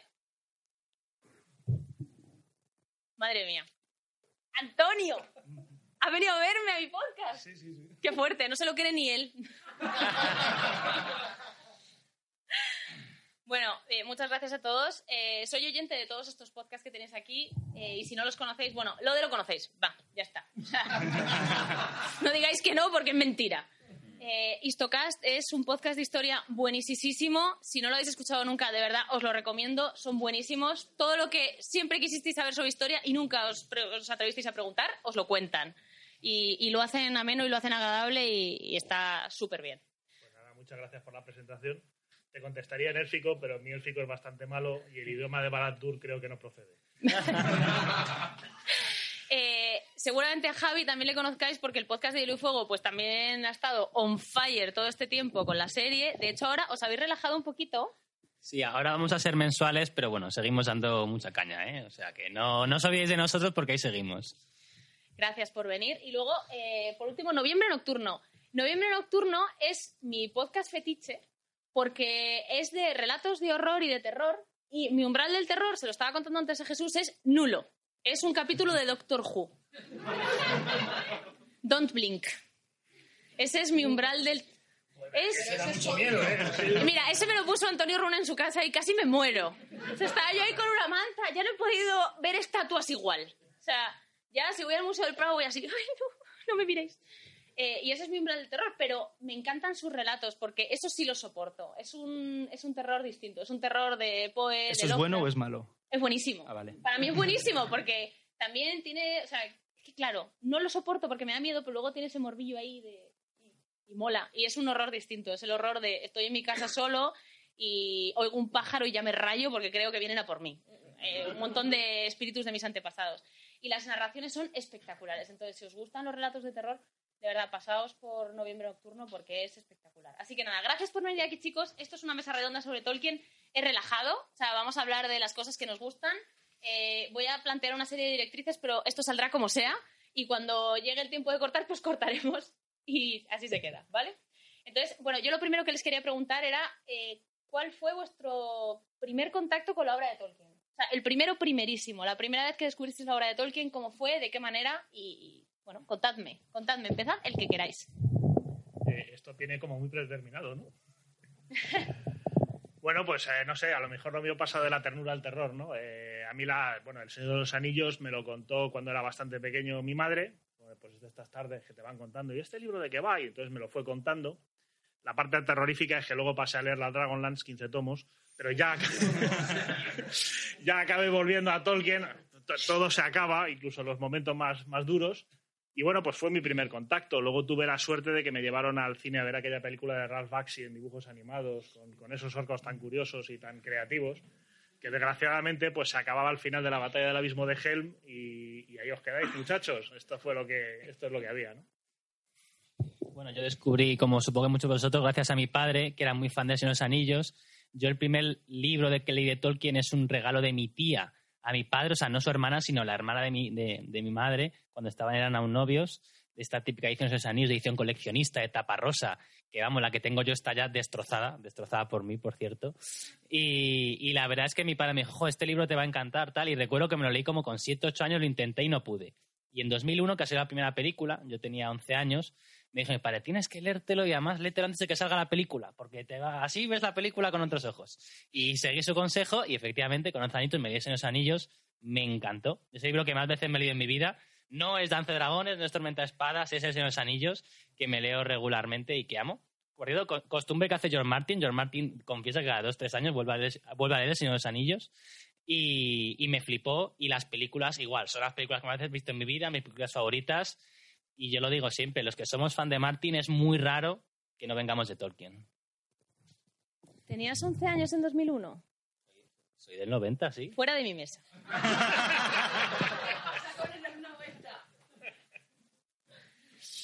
Eh, bueno, yo.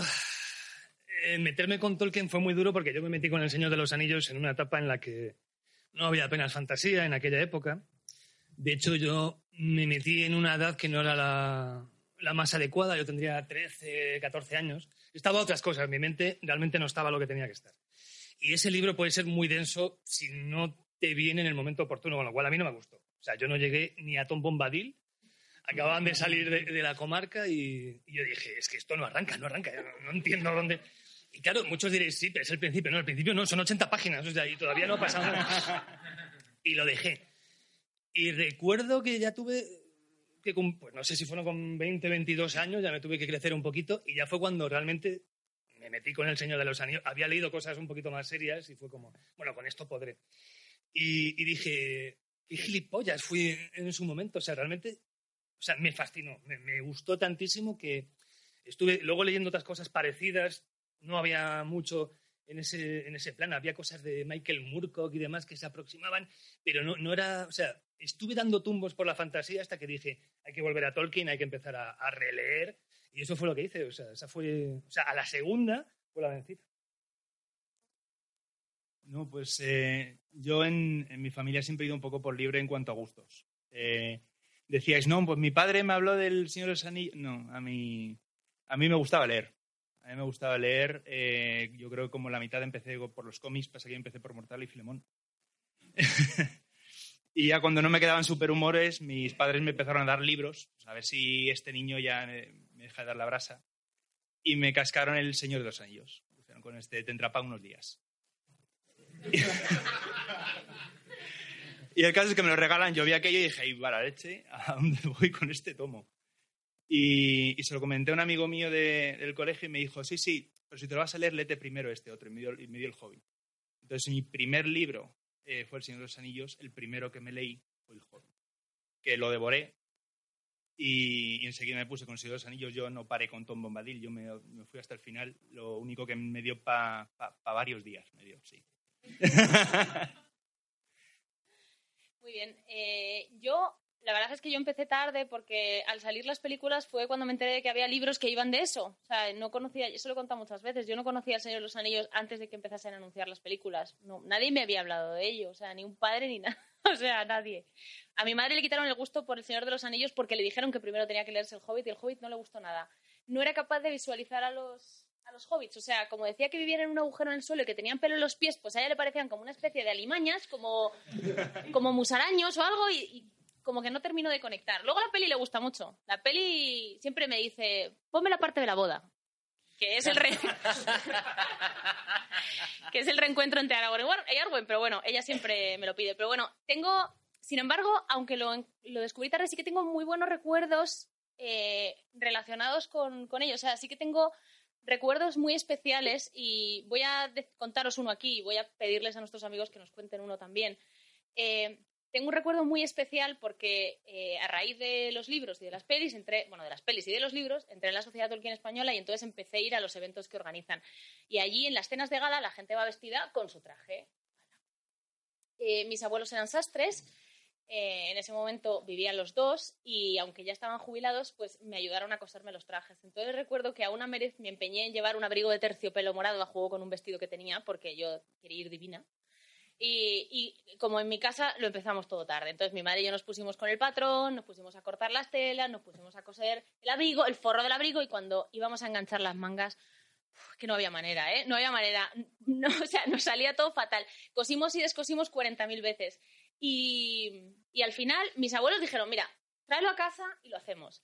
Eh, y se pasaron toda la noche poniendo las mangas del abrigo. Toda la noche. Yo me iba al día siguiente a la Mérez y me dijeron que durmiese ahí en el cuarto al lado de la cocina, en un cuartito que tenían, y yo estaba acostada eh, a oscuras y la cocina que la tenía delante estaba iluminada y veía a mis abuelos con, pues mi abuelo tendría ochenta y bastantes y mi abuela setenta y pico, cosiendo mi abrigo. Toda la noche despiertos, desmontando la pieza y volviéndola a montar hasta que por fin consiguieron encajarla. Y cuando me desperté por la mañana, ahí estaba mi abrigo. Perfecto, para llevarlo a la Es un recuerdo muy bonito que tengo relacionado con Tolkien. No exactamente con las, no directamente con las novelas, pero sí con Tolkien. Entonces, me gustaría que, si tenéis alguno, vosotros lo compartáis aquí con los, con los oyentes. Pasa después de eso que digo. No, recuerdo, recuerdo relacionado con Tolkien, claro, el tema. eh, todos mis amigos se leyeron El Señor de los Anillos eh, un poco a la par que yo, pero por algún motivo no era un tema de conversación que saliese hasta años después, que fue cuando empezamos a darle más vueltas y a trillarlo un poco más.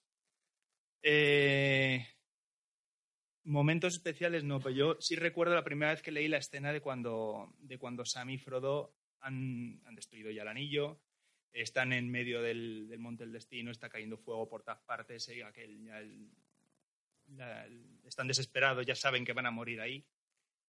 Vuelven las águilas a aparecer.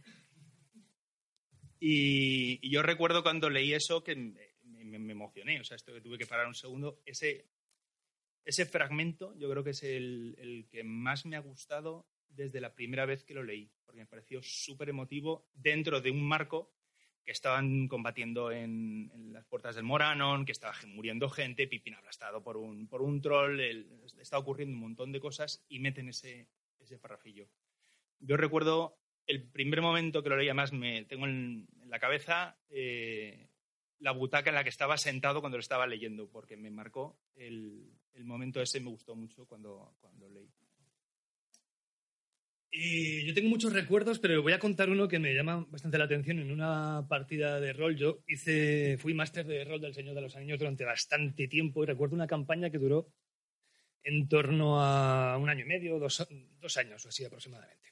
Pero de reunirnos, eh, pues si no nos reuníamos todos los fines de semana, pues prácticamente, y algunos fines de semana incluso dos días. Y recuerdo que eran personajes que tenían ya mucho, muchas, muchas horas de juego, estaban muy desarrollados, muy experimentados y, y tenían muchos PNJs, pues, mu- muchos personajes no jugadores que los llevaba yo como máster alrededor. Habían formado un grupo como muy unido. Y no había habido ninguna baja durante todo ese tiempo, ¿vale? Pero llega una de esas partidas en las que hay un, malo maloso muy difícil de derrotar. Y recuerdo que la que era mi novia en aquellos momentos, que ahora es mi mujer, eh,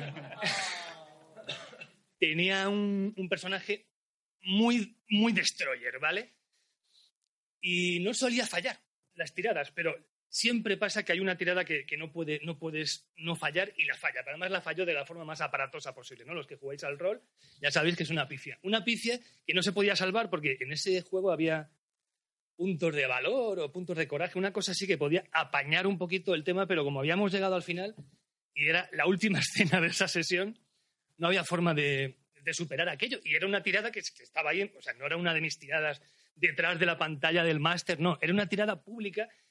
Y si yo mm, hubiera hecho trampa, hubiera, en fin, hecho de héroe y lúvatar de verdad y mis caprichos y meto unas águilas ahí para salvar al personaje, hubiera quedado mal, ¿no? Entonces se cargó a un personaje muy querido por todo el mundo, ¿no?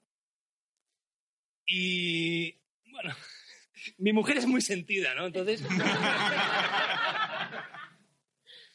empezó a llorar.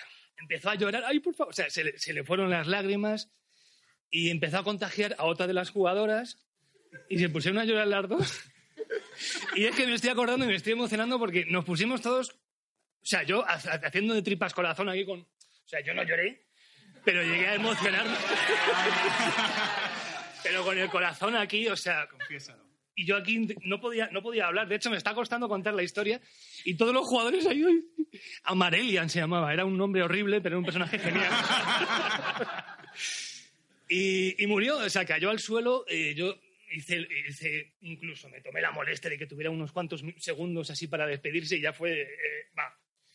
Fue, fue horripilante. De hecho, no, acabó la partida y no querían ni puntos de experiencia ni nada. O sea, dijeron, vámonos, ya nos los darás. O sea, fue horrible. Todo el mundo saliendo. Además, jugábamos en casa de mis padres porque yo no me había independizado todavía.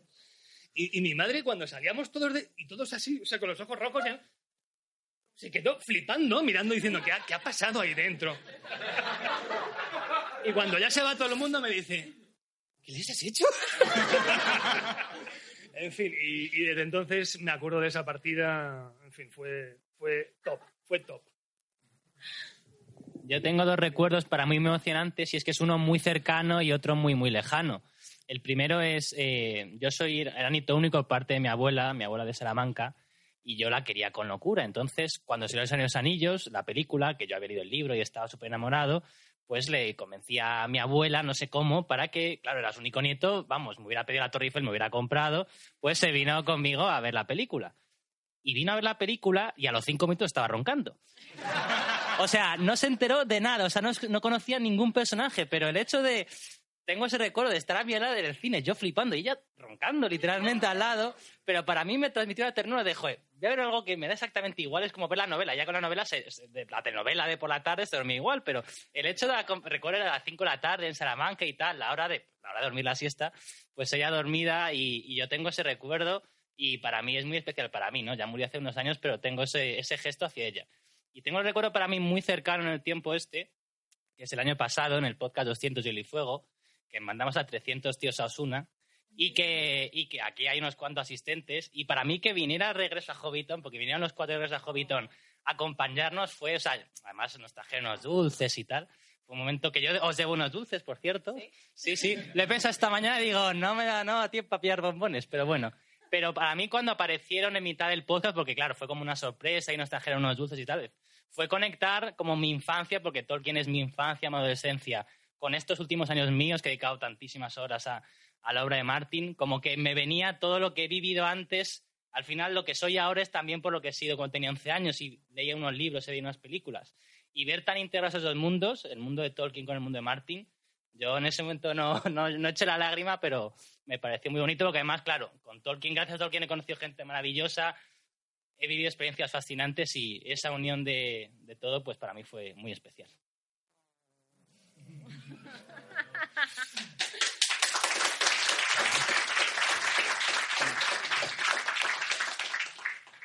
Bueno, pues yo creo que están. eh, hombre, no, hay que negarles su valor a esas horas impagables, ¿no? En un sillón de oreja con la novela encima de las rodillas y otro capitulito. Y van pasando las horas. Y otro capitulito. Y dices, madre mía, con todo lo que tengo que hacer mañana. Y otro capítulo. y otro capitulito. Y ya dices, voy a leerme tres capítulos más y me voy a la ducha porque ya total, da lo mismo, ¿no? Eh, también un poco, bueno, pues eh, en la línea de experiencias muy gratificantes con el mundo de Tolkien, eh, por hacer la pelota o por devolver la pelota a un programilla que grabé con una gente sobre la batalla de los cinco ejércitos, no me acuerdo del podcast, que la verdad es que fue una velada pues muy divertida y muy interesante. Muchas gracias. Eh, o sea, mira, pobrecillos, cómo les arrastro a todo, ¿eh? a los programas, a las mesas redondas, pobrecillos. Eh, antes nos han hecho, nos ha hecho un oyente una pregunta que hemos contestado aquí, pero que era muy interesante. Entonces, eh, me gustaría que la respondieseis vosotros, porque la verdad es que estaba muy chula. Es la pregunta sobre el nuevo Tolkien. sobre autores de fantasía y el nuevo Tolkien. Yo ya he dicho que, que para mí no existe, pero sí que hay autores muy buenos que me gustan mucho y que creo que han aportado muchas cosas. Entonces, creo que sé lo que va a responder Javi. Pero aún así le voy a dar el micrófono. A ver, eh, no, hay, no ha habido ni habrá nadie como Tolkien. Dices que Tolkien reinventa el género fantástico, yo creo que le puedes quitar el re. ¿eh? Yo creo que la fantasía, si hay quien dice que el retrato, el relato de, de Gilgamesh de indios es fantasía. Bueno, vale, pero eh, la, la fantasía como la entendemos cualquier persona a día de hoy es, Tolkien. Y Martin lo que hace para mí es reinventar el género fantástico. Por supuesto que hay gente que le ha metido política antes de Martin a la fantasía, pero la- lo que logra Martin de crear una fantasía atractiva, metiéndole unos temas políticos y tal, pero que realmente son con ese estilo Hollywood que tiene Martin, para mí solo, solo lo tiene él, ¿no? Yo ahora pff, veo aquí a Runa apuntando y estoy temblando de lo que... pero, pero, pero, pero bueno, no, a ver, yo digo, y, Martin siempre dice, no, nosotros estamos subidos a lomos de un gigante como es Tolkien. Yo creo que no, no ha habido ni habrá nadie como Tolkien, creo que Martin es reseñable y puede estar, va a estar en el podio con él como por su reinvención del género fantástico. Y lo que sí que afirmo es que Martin sí puede ser el nuevo Tolkien en tanto en cuanto alguien a quien se le lea dentro de 50 años. Que yo tengo serias dudas de que a Sanderson, quizás a Sapkowski, a Rothfuss también tengo muchas dudas que en 50 años se, le lea. Con Martin yo creo que sí, pero lo que estoy seguro es que en 200 años seguiremos, seguiremos bueno, yo no, seguirán mis bisnietos, digo yo, seguirán, seguiremos leyendo a, a Tolkien. En 200 y en 1000, o sea, esto es para la historia.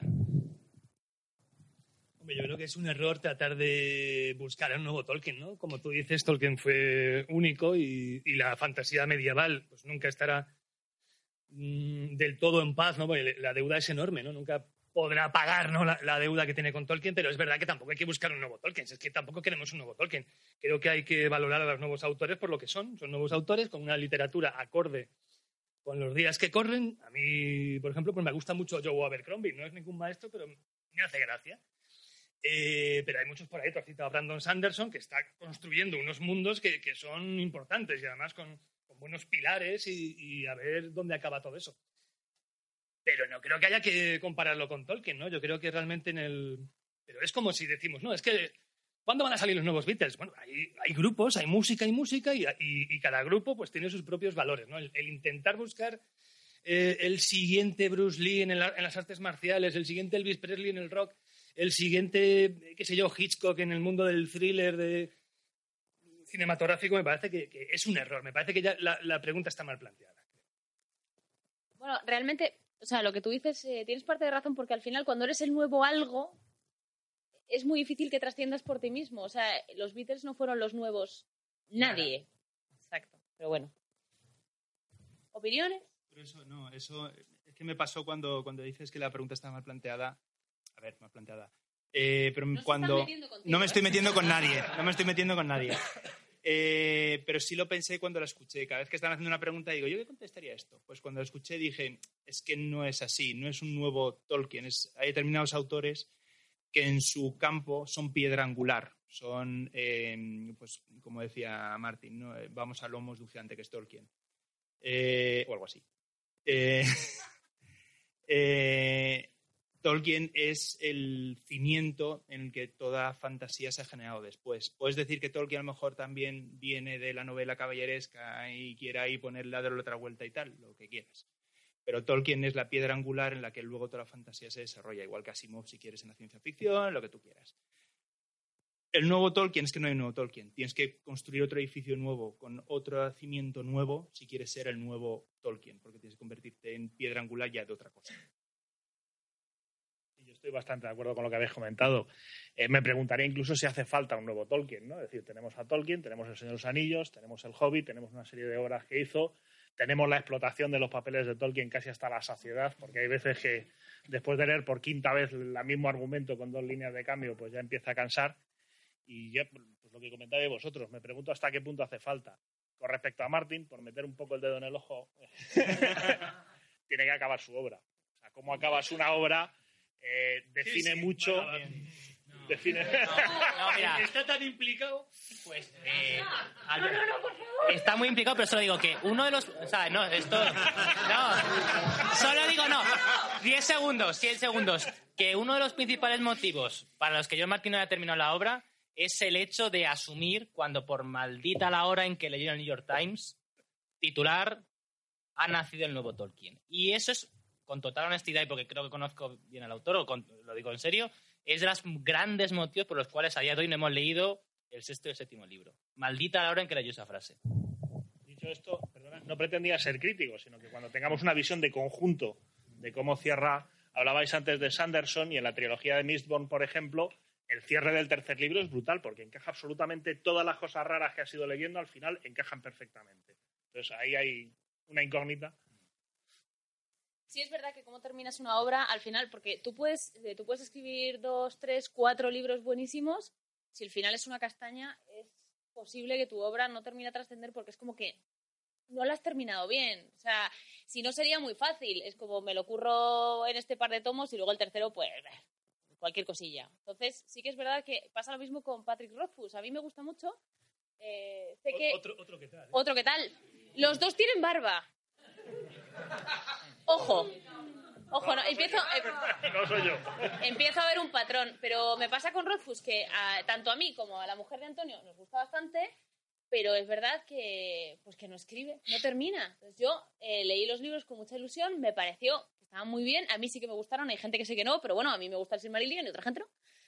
Pero no los termina, no los termina. Entonces ahí, pues es verdad que, joder, porque también dicen que la obra de Tolkien tampoco se terminó. No, su obra completa no se terminó. El Silmarillion no está depurado y terminado por él, pero terminó lo que publicó. O sea, para mí eso es suficiente. El publicó El Hobbit, está terminado, y publicó El Señor de los Anillos, estaba terminado. Y todo lo que encontremos de más, pues es un regalo y está muy bien. Pero bueno, en fin, ahí queda la cosa. Eh, yo, de todas formas, aunque no haya que buscar el nuevo Tolkien porque no es necesario, sí que es innegable que la influencia de Tolkien pues existe, o sea, es palpable. Sobre todo, para mí quizás, sobre todo en la estética. O sea, en, el elfo es el caso más claro, pues los elfos de antes eran los de Papá Noel y después de Tolkien los elfos tienen otra estética. Nos los imaginamos ya altos, esbeltos, con orejas de punta, el pelo largo probablemente, eh, y no sé, no se hunden en la nieve, no sé, bueno, en fin.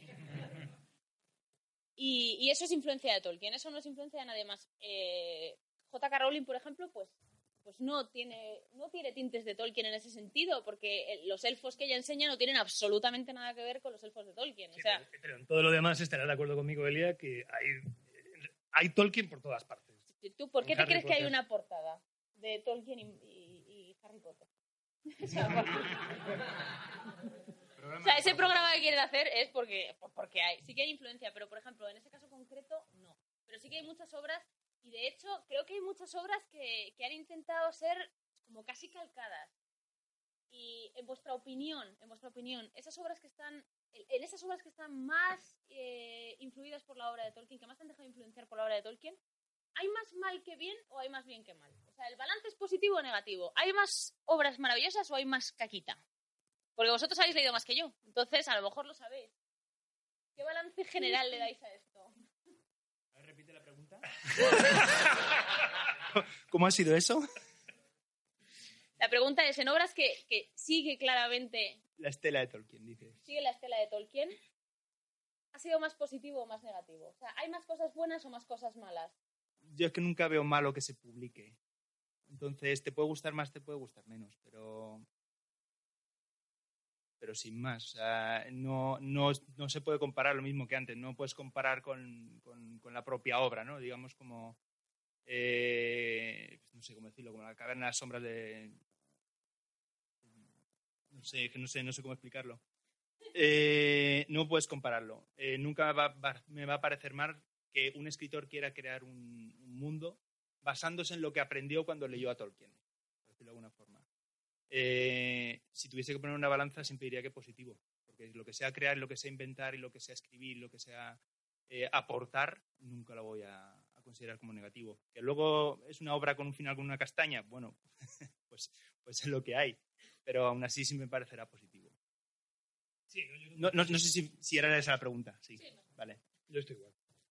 Hombre, que el hecho de que ahora digas eh, elfo, ¿no? Y tengas que establecer si te refieres a un elfo, como dices tú, de Papá Noel, a un elfo tipo Eldar, o, o los enanos, ¿no? Porque los enanos están los de Blancanieves y luego están, eh, en fin, el, el pueblo de, de, de Balin, ¿no? Pero en fin, de, de Durin. Pero, no sé, igualarse a Tolkien es, es muy complicado. Entonces conviene meterse en ese terreno, pero no, no excesivamente. Influenciado, creo yo. A ver, yo creo que ha habido muchas obras muy malas basadas en Tolkien, como decías tú antes, que es la misma historia cambiando dos párrafos. Pero yo sí aplaudo a los sucesores de Tolkien o los que más bien han trabajado, se han fundado en la fantasía de Tolkien para luego darle un giro. Pienso en Martin, pero pienso también en Sapkowski, por ejemplo. Y pienso en el éxito que han tenido al atraer a gente que no es lector de fantasía hacia el mundo de la fantasía. Yo creo que es una cosa muy digna de aplaudir. Yo recuerdo eh, cuando Juego de ganó su primer Emmy a Mejor Serie, que fue una temporada que fue ciertamente floja, que fue la quinta, decía Martín, yo no estoy celebrando por mí, estoy celebrando por todos los escritores de libros de fantasía durante decenas y decenas de años que jamás soñaron con que su obra fuera, su obra fuera adaptada a una serie de televisión que se emitió en una cadena comercial y que fue considerada la mejor serie de televisión del mundo. La fantasía, yo soy joven, no relativamente joven, pero ha habido generaciones enteras que han visto el género de la fantasía y la ciencia ficción como una cosa que era literatura menor, que no tienes que leer eso, lee el Quijote, por favor, lee, lea, lea Espronceda, hombre, que vas a estar leyendo a, a ese friki que hay unos elfos. El hecho de transformar la fantasía en un género mainstream, que digamos en, como dice un amigo mío, de nerdstream era, en el cual lo nerd se ha convertido en mainstream, eso ha sido por parte por la reinvención del género de la fantasía. Así que esta gente, muchas veces con obras de mala calidad, pero otras conciertamente buenas, el abrir el mundo sci-fi, el mundo fantástico a, un público mucho más amplio, yo siempre voy a considerarlo muy digno de aplauso. Yo creo, yo estoy bastante de acuerdo. Además, yo creo que, eh, bueno, habrá sucesores de Tolkien. Obviamente, entiendo que habrá mucha gente que haya escrito fantasía, pues después de leer El Señor de los Anillos. Están los del Calentón, que a la página 5 ya lo dejan porque hay otra cosa más importante que hacer. Y habrá gente que efectivamente pues haya sacado sus, novelas partiendo de ahí, ¿no? Lo interesante son los elementos diferenciadores. Dirá, antes hablabas de Sapkowski, no lo he leído entero, pero sí es verdad que introduce elementos de mitología más del este de Europa que son muy llamativos y son muy curiosos. Es decir, dices, bueno, pues mira, esto no, no lo había leído antes. Y hablabais de Morcook y Morcook, aunque acaba siendo pesado, pero este pesimismo constante eh, del Rick de, Mel, de Melniboné, pues eh, no deja de ser llamativo. O este mundo del bastón rúnico, que es una Europa retransformada, si no me acuerdo mal, pues no dejan de ser elementos muy curiosos que, bueno, pues partiendo a lo mejor de una inspiración que pudieron tener eh, de Tolkien, pues han ido retransformando y han ido ofreciendo cosas nuevas. Y yo creo que eso está muy bien. No me he metido como. No, ojo, ¿eh? De, de las eh, últimas cosas que a mí me han recordado muchísimo, muchísimo, y esto, Antonio, tú y yo lo hemos comentado, que más me han recordado a Tolkien, que más me ha parecido como, muy evidente, que me han saltado al ojo, eh, cuando estuvimos haciendo el programa de Cristal Oscuro, hace muy poco, comentábamos que los Gelfling, o sea, sobre todo algunas razas de Gelfling, cuando las ves, es imposible que no te recuerden a- al mundo de Tolkien, sobre todo eh, los, em, ¿cómo se llaman? Los Vapra. Los Vapra, sí. Los Gelfin Vapra, no sé si aquí hay gente que haya visto la serie o no, pero bueno, los Gelfin Vapra pues llevan un- el pelo trenzado como las elfas, llevan unas coronas por aquí delante, el reino es muy élfico, o sea, es que es, lo ves y es Rivendell, pero clarísimamente. Eh, ¿Habéis, qué, en qué otros sitios os ha pasado esto a vosotros? A mí me ha pasado en el Cristal Oscuro, en el Cristal Oscuro me ha pasado donde más, que lo he visto y he dicho, jope, esto es casi, casi, casi calcado, o sea, parece que lo ha dibujado John Howe. ¿Hay otras cosas que vosotros hayáis visto, que hayáis dicho, madre mía, esto es, esto es claramente Tolkien o esto está claramente inspirado, me recuerda muchísimo? Me vale serie, me vale peli, me vale dibujo, me vale casi cualquier cosa. Casi cualquier cosa. obras, hay un elemento que a mí me llama siempre la atención de Tolkien, ¿no? Es eh, los buenos y los malos. Además parece que la, la barrera está como muy bien definida, ¿no? Y esto te lo encuentras a veces, ahí sí que es una virtud de Martin, cuando empieza a matizar esos buenos que no son tan buenos y esos malos que no son tan malos. Yo, eh, aquí voy a levantar la Tolkisición, pero yo veo en las películas en los anillos mucho de la obra del profesor. Y yo sé que hay mucha gente muy crítica con las películas en los anillos, que si no representan la esencia de la obra, que si no transmiten los valores del compañerismo, el honor, que me parece muy bonito lo que has dicho antes, Elia. Eh, yo es que lo siento mucho, pero yo veo los los anillos y más allá de que los enanos sean destruidos en esa obra, sí veo lo que quería transmitir, eh, de, de que es posible hacer un mundo mejor, ¿no? Recuerdo en la Stelcon que Tom Sipit dio una conferencia maravillosa, aunque no estoy de acuerdo con él en todo, lo cual es un poco anatema, hablando de Martin y Tolkien y decía, bueno, es que Martin eh, nos cuenta el mundo como realmente es, pero Tolkien cuenta el mundo como debería ser, como querríamos que fuera. Y yo en esos anillos, en la película, pues sí veo esa idea de vamos a construir un mundo mejor. Seguramente utópico, pero que podemos superar nuestras distancias. Puedo llevarme bien con alguien de otra raza. Puedo tener una- un compañerismo, una amistad sincera con otra persona. Que en las héroes de hoy, en las películas de hoy, todos son antihéroes y soy el más guay si no soy amigo de nadie y lucho por mi cuenta. Eso, que suena un poco ya casi trasnochado, lo he visto en la película de esos anillos y creo que respeta mucho la obra del profesor. este tema. eh, la, la trilogía del Señor de los Anillos además pone un, un valor que a mí me parece que es muy importante y es el hecho de, de tomarse eh, el diseño de producción en serio, no como si fuera fantasía, sino como si realmente fuera una obra histórica. ¿no? De hecho, eh, el desarrollo de, cada una de las espadas, de las armaduras, de los emblemas, de los sitios, de- de- desde las armas de asedio hasta los castillos, la forma de estructurar los muros de defensa de las fortalezas, o sea, todo lo que tenía que ver con el diseño de producción de, esas obras, luego se ha visto transportado a otros productos que se han tomado casi igual. O sea, Juego de Tronos será otras novelas y todo lo que tú quieras, pero la forma que han diseñado las espadas, las armaduras y todo lo que tiene que ver con lo que ves en pantalla parte del diseño de producción de lo que vimos en las primeras pelis de Peter Jackson. Y ahora estamos viendo el trailer de The Witcher y van por ese camino y todo lo que se hace en el terreno de la fantasía medieval ahora mismo está mamando de la forma de hacer las cosas y de construir el entorno, el lore de, de ese mundo de lo que ya hizo Peter Jackson con, con la trilogía, que no era nada fácil hacer esas películas entonces. Metió la pata en algunas cosas, desde luego que sí, pero marcó un camino, yo creo. Es curioso que las obras de fantasía modernas se inspiren en la obra de Tolkien y, las películas de fantasía modernas se inspiren en la peli del Señor de los Anillos. No sé si es casualidad, pero mola. No, pues fíjate, es que habéis sacado muchas cosas así de repente. Responde a la que quieras. A la- sí, joder. Eh, una cosa, yo, yo creo que cuando, mm, cuando intentas hacer algo dentro de un estilo, lo que quieres hacer es algo que lo distinga ¿no? de todos los demás. Y una cosa que siempre me llamó mucho la atención en Tolkien era eso, los buenos y los malos, que en Martin se nota mucho, que tira mucho de los grises. Pero en un impasse leyendo, no sé si leyendo el Silmarillion o después del Silmarillion, antes de releerme el Señor los Anillos, en una de esas me leí las crónicas de Narnia de Lewis. Y siendo amigos o conocidos como eran eh, Tolkien y Lewis, creo. Eh, sí, ¿no? He acertado. Vale, vale, vale. A ver si he dicho una... Eh, Lewis pinta un mundo mucho más sencillo, eh, desde luego no tiene la elaboración que tiene la Tierra Media, pero sí toca el, el tema religioso que, no, que Tolkien intenta evitar y sí tiene una reflexión final, no sé si lo habéis leído alguno, ¿no? pero vamos, una, reflexión final en la que no todos los que parecen buenos lo son, no todos los que son parecen malos lo son. Y, y esa reflexión sí me pareció más interesante que lo que era la obra en sí. eh, y que lo distinguía, sí me pareció que lo distinguía bastante de, de Tolkien. Siempre me ha llamado más la atención eso, lo que, no lo que se parece a Tolkien, sino lo que intenta despegarse de él para, para, para llamar la atención o para destacar. Y, y eso, por ejemplo, de Martin con los grises y de Lewis con, con los no es, no es bueno todo lo que, no es solo todo lo que reluce, eh, pues un poco es lo que más me, A mí también me ha recordado un poco a eso de no toda la gente que... ¿Cómo? Repítelo tú que lo has hecho muy bien. Eso es, me ha recordado a eso. Toda la gente errante está perdida. Eh, de todas formas, fíjate que ya ahora que, que ha sacado aquí a Lewis al tema, eh, hay, mucha gente que también eh, les como que les meten un mismo paquete a Tolkien y a Lewis porque son eran amigos y bueno y se pasaban escritos y se ayudaban y se echaban una mano incluso hicieron retos y tal se retaron el uno al otro.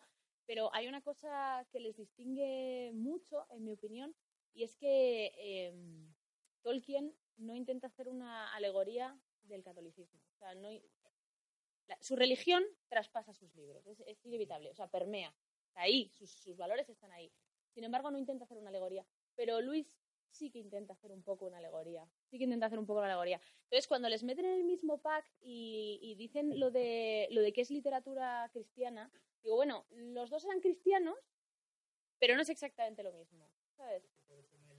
Me quise leer la- las crónicas de Narnia, porque dije, bueno, pues se, conocían, eh, los meten eso, están en el mismo pack, y digo, bueno, pues vamos a dar una vuelta a esto, a ver de qué va, y cuando te lo lees dices, no tiene nada que ver.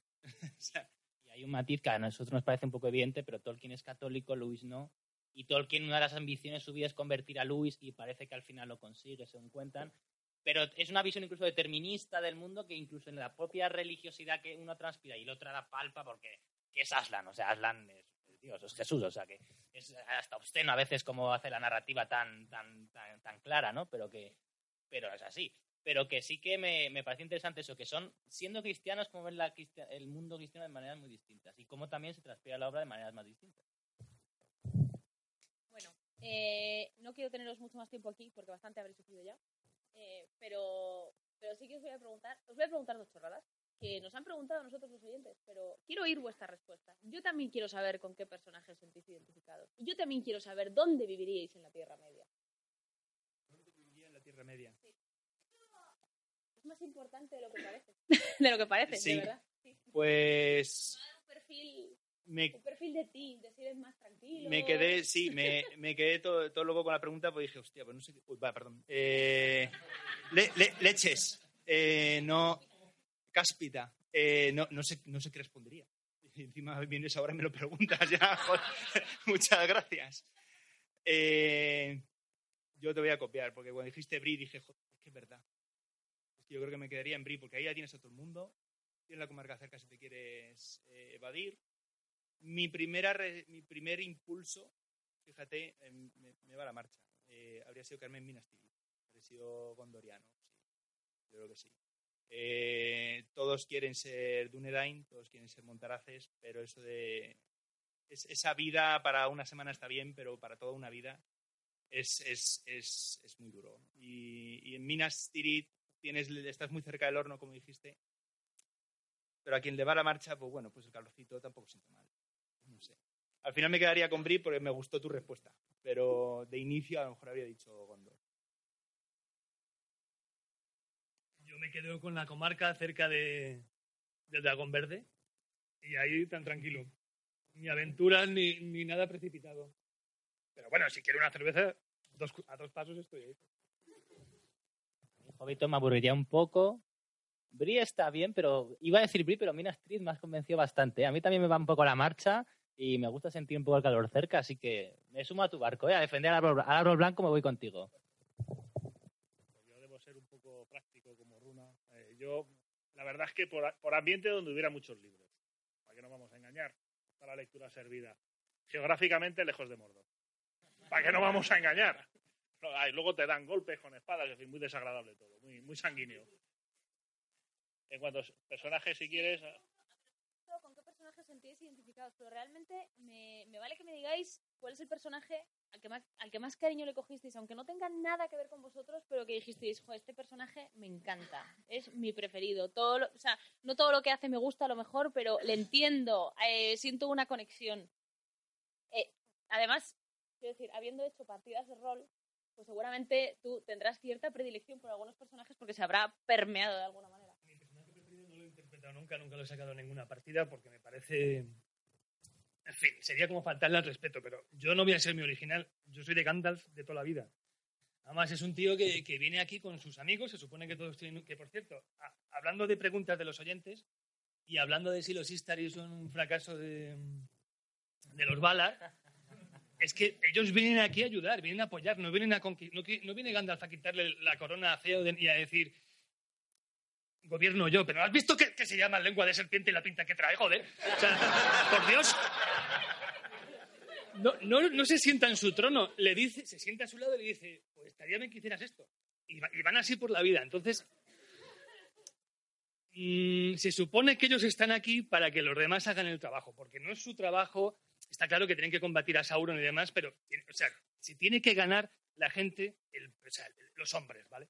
Sí, y la mujer se tienen que ganar el puesto, se tienen que ganar este mundo para que cuando los elfos se vayan y ellos lo hereden todo, realmente merezcan estar aquí. ¿no? Entonces no, no pueden ni deponer reyes ni hacerlo todo, ni puede ir Gandalf con el... Bueno, tampoco pueden ir con el anillo y demás.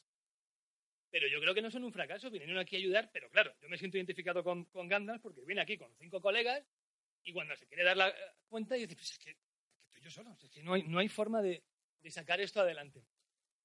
Y, me parece un personaje que a su manera... Me gusta más el gris que el blanco porque es como más campechano y demás y tiene algunas salidas que son, son muy cachondas. En el libro además le veo un poquito más...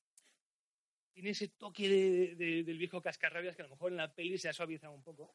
Pero me, me hace, me hace mucha gracia. Es un personaje completísimo. Y creo que es el único personaje que verdaderamente tiene un toque incluso de malicia. Es un poco cabrón a veces. Y, es gris por- por- no solamente por, la túnica, sino por algunos matices de su personalidad. Pero no me puedo sentir identificado con él porque no soy Gandalf para nada. No hay ningún personaje de la Tierra Media que, diga, "Ese- este soy yo. No, me cuesta, me cuesta mucho. Pero Gandalf para mí es...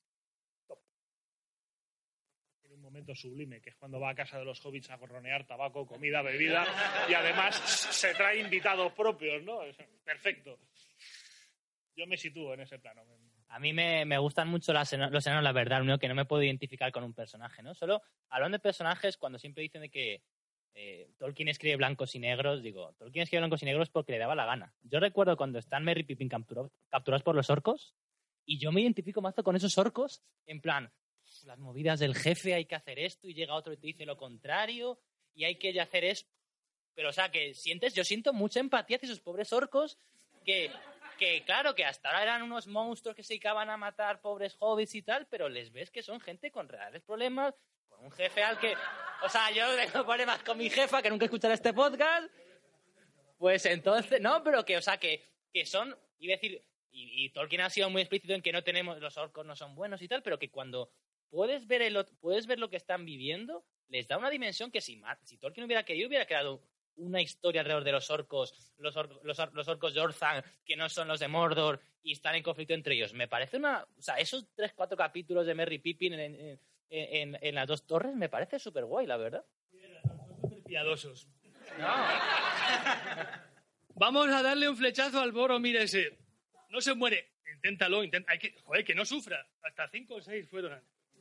No se moría el cabrón, se quedaron sin flechas al final, no sé, pero todo era para no hacerle sufrir más al pobre hombre. Qué. Yo, yo tengo un problema eh, en las películas, en los libros y eso, me suelo identificar con alguno de los malos. A lo mejor con- no con el más malo de todos, pero con alguno de los esbirros. Soy, no lo sé, pues, pues igual. Eh, pero no me pasa con, no, no me pasó con el Señor de los Anillos. Eh, con el Señor de los Anillos yo creo que el, el que se merece que le pongan un monumento es Sam, claramente. Pero yo no soy Sam. Yo soy, yo soy un poquito más Thorin. Soy un poquito más... Cuando se me mete algo en la cabeza, pues hay que hacerlo. Ves que aquello no, tiene, no va a buen puerto, tú te empeñas. Y, y, en el fondo tienes buen fondo, quieres hacer las cosas por un bien más grande, eh, pero a veces lo que eres es un poco borrico, tirando, tirando hacia adelante, intentando sacarlo. Que luego al final lo hace, lo consigue, ¿no? Pero yo creo que sí, yo creo que sería más Thorin, aunque soy fan de Sam. Pues a mí Thorin me parece, hemos dicho que Tolkien tiene blancos y negros solo, pero a mí Thorin me parece bastante gris. ¿eh? A mí Thorin sí. me parece un personaje gris. No siempre es bueno y no siempre es malo. O sea, yo creo que mal fondo no tiene, pero se pierde un poquito con, con el oro. yo creo que es claramente Pero yo creo bueno, que sí que es un personaje, sí, y al- pero tiene un muy terco y muy orgulloso. Eso es, y tiene un final y tiene un final bueno en el que se redime de todo, eh, pero pero a mí a mí sí que me parece un personaje gris y estoy segura de que si siguiese pensando encontraría más personajes grises. O sea, pasa es que no le he dedicado tiempo, pero ya que has mencionado a Thorin, ese sí. Boromir es un paradigma de personaje gris. Lo que pasa es que Boromir realmente no sé si es gris gris o bueno, claro, si decimos que está bajo la influencia del anillo, también puedo decir que Thorin está bajo la influencia del oro y, y nos vale para es un todo. enano, o sea que... Sí, eso es verdad, eso es verdad. Podría ser, podría ser. Bueno, si no tenéis nada más que añadir, y yo creo que no, porque ya os he explotado bastante aquí, eh, me voy a despedir de vosotros y os doy las gracias de nuevo por acompañarme. Ha sido muy especial para mí compartir la mesa con vosotros, de verdad. Eh, además, algunos os he conocido hoy, Jesús. Pero, me alegro mucho. Entonces, eso, muchas gracias, Jesús. No olvidéis escuchar Noviembre Nocturno. Eh, gracias, Javier Veramendi. Espero que podamos liarte para otro programa de batallas. Hay que ir poniendo cervezas encima de la mesa y en algún momento. Vaya, hombre. Erendis, como tú, como tú gestionas estas cosas, lo que viene siendo las relaciones públicas, pues por favor vete a por unas cuantas birras, a ver qué pasa. Eh, Javi, mi compañero de micrófono, eh, Gracias por venir. Yo contaba contigo porque sé que esto te encanta, pero aún así te lo agradezco. Te agradezco que te hayas subido aquí con nosotros. Pues yo soy súper fan y, y en verdad Tolkien es mi vida y espero que también sea la vuestra, es que es así. Yo creo que de los que están aquí igual sí. Porque es sábado por la tarde y están encerrados en una tienda de cómics. ya sería raro que no. Y, y bueno, gracias Antonio, que como he dicho antes, pues si he aprendido algo de podcasting de alguien, pues ha sido de él, que además fue el que me dio mi primera oportunidad, dejándome entrar y formar parte de la órbita de Endor. Eh, así que nada, muchas gracias por venir este ratito conmigo. con A mí, yo estoy, yo estoy como, como con Javier. Si me traes cerveza, yo me apunto a otra. ¿eh? Ah, no sabía yo que al señor Runa se le compraba con cerveza, pero me lo apunto, me lo apunto. Eh, antes de que os vayáis, antes de que os vayáis, y ya que hemos terminado despidiéndonos de ti, Antonio, tengo compañeros de la órbita aquí que me han apoyado y vinieron a verme ayer y han venido a verme hoy, y son eh, Kurt, Ricardo y Jimbur, y si no me equivoco, creo que Breo, Breogán, que es mi nuevo compañero en los expedientes Tolkien, está ahí al fondo también, así que gracias chicos, levantaos para que os podamos aplaudir un poco.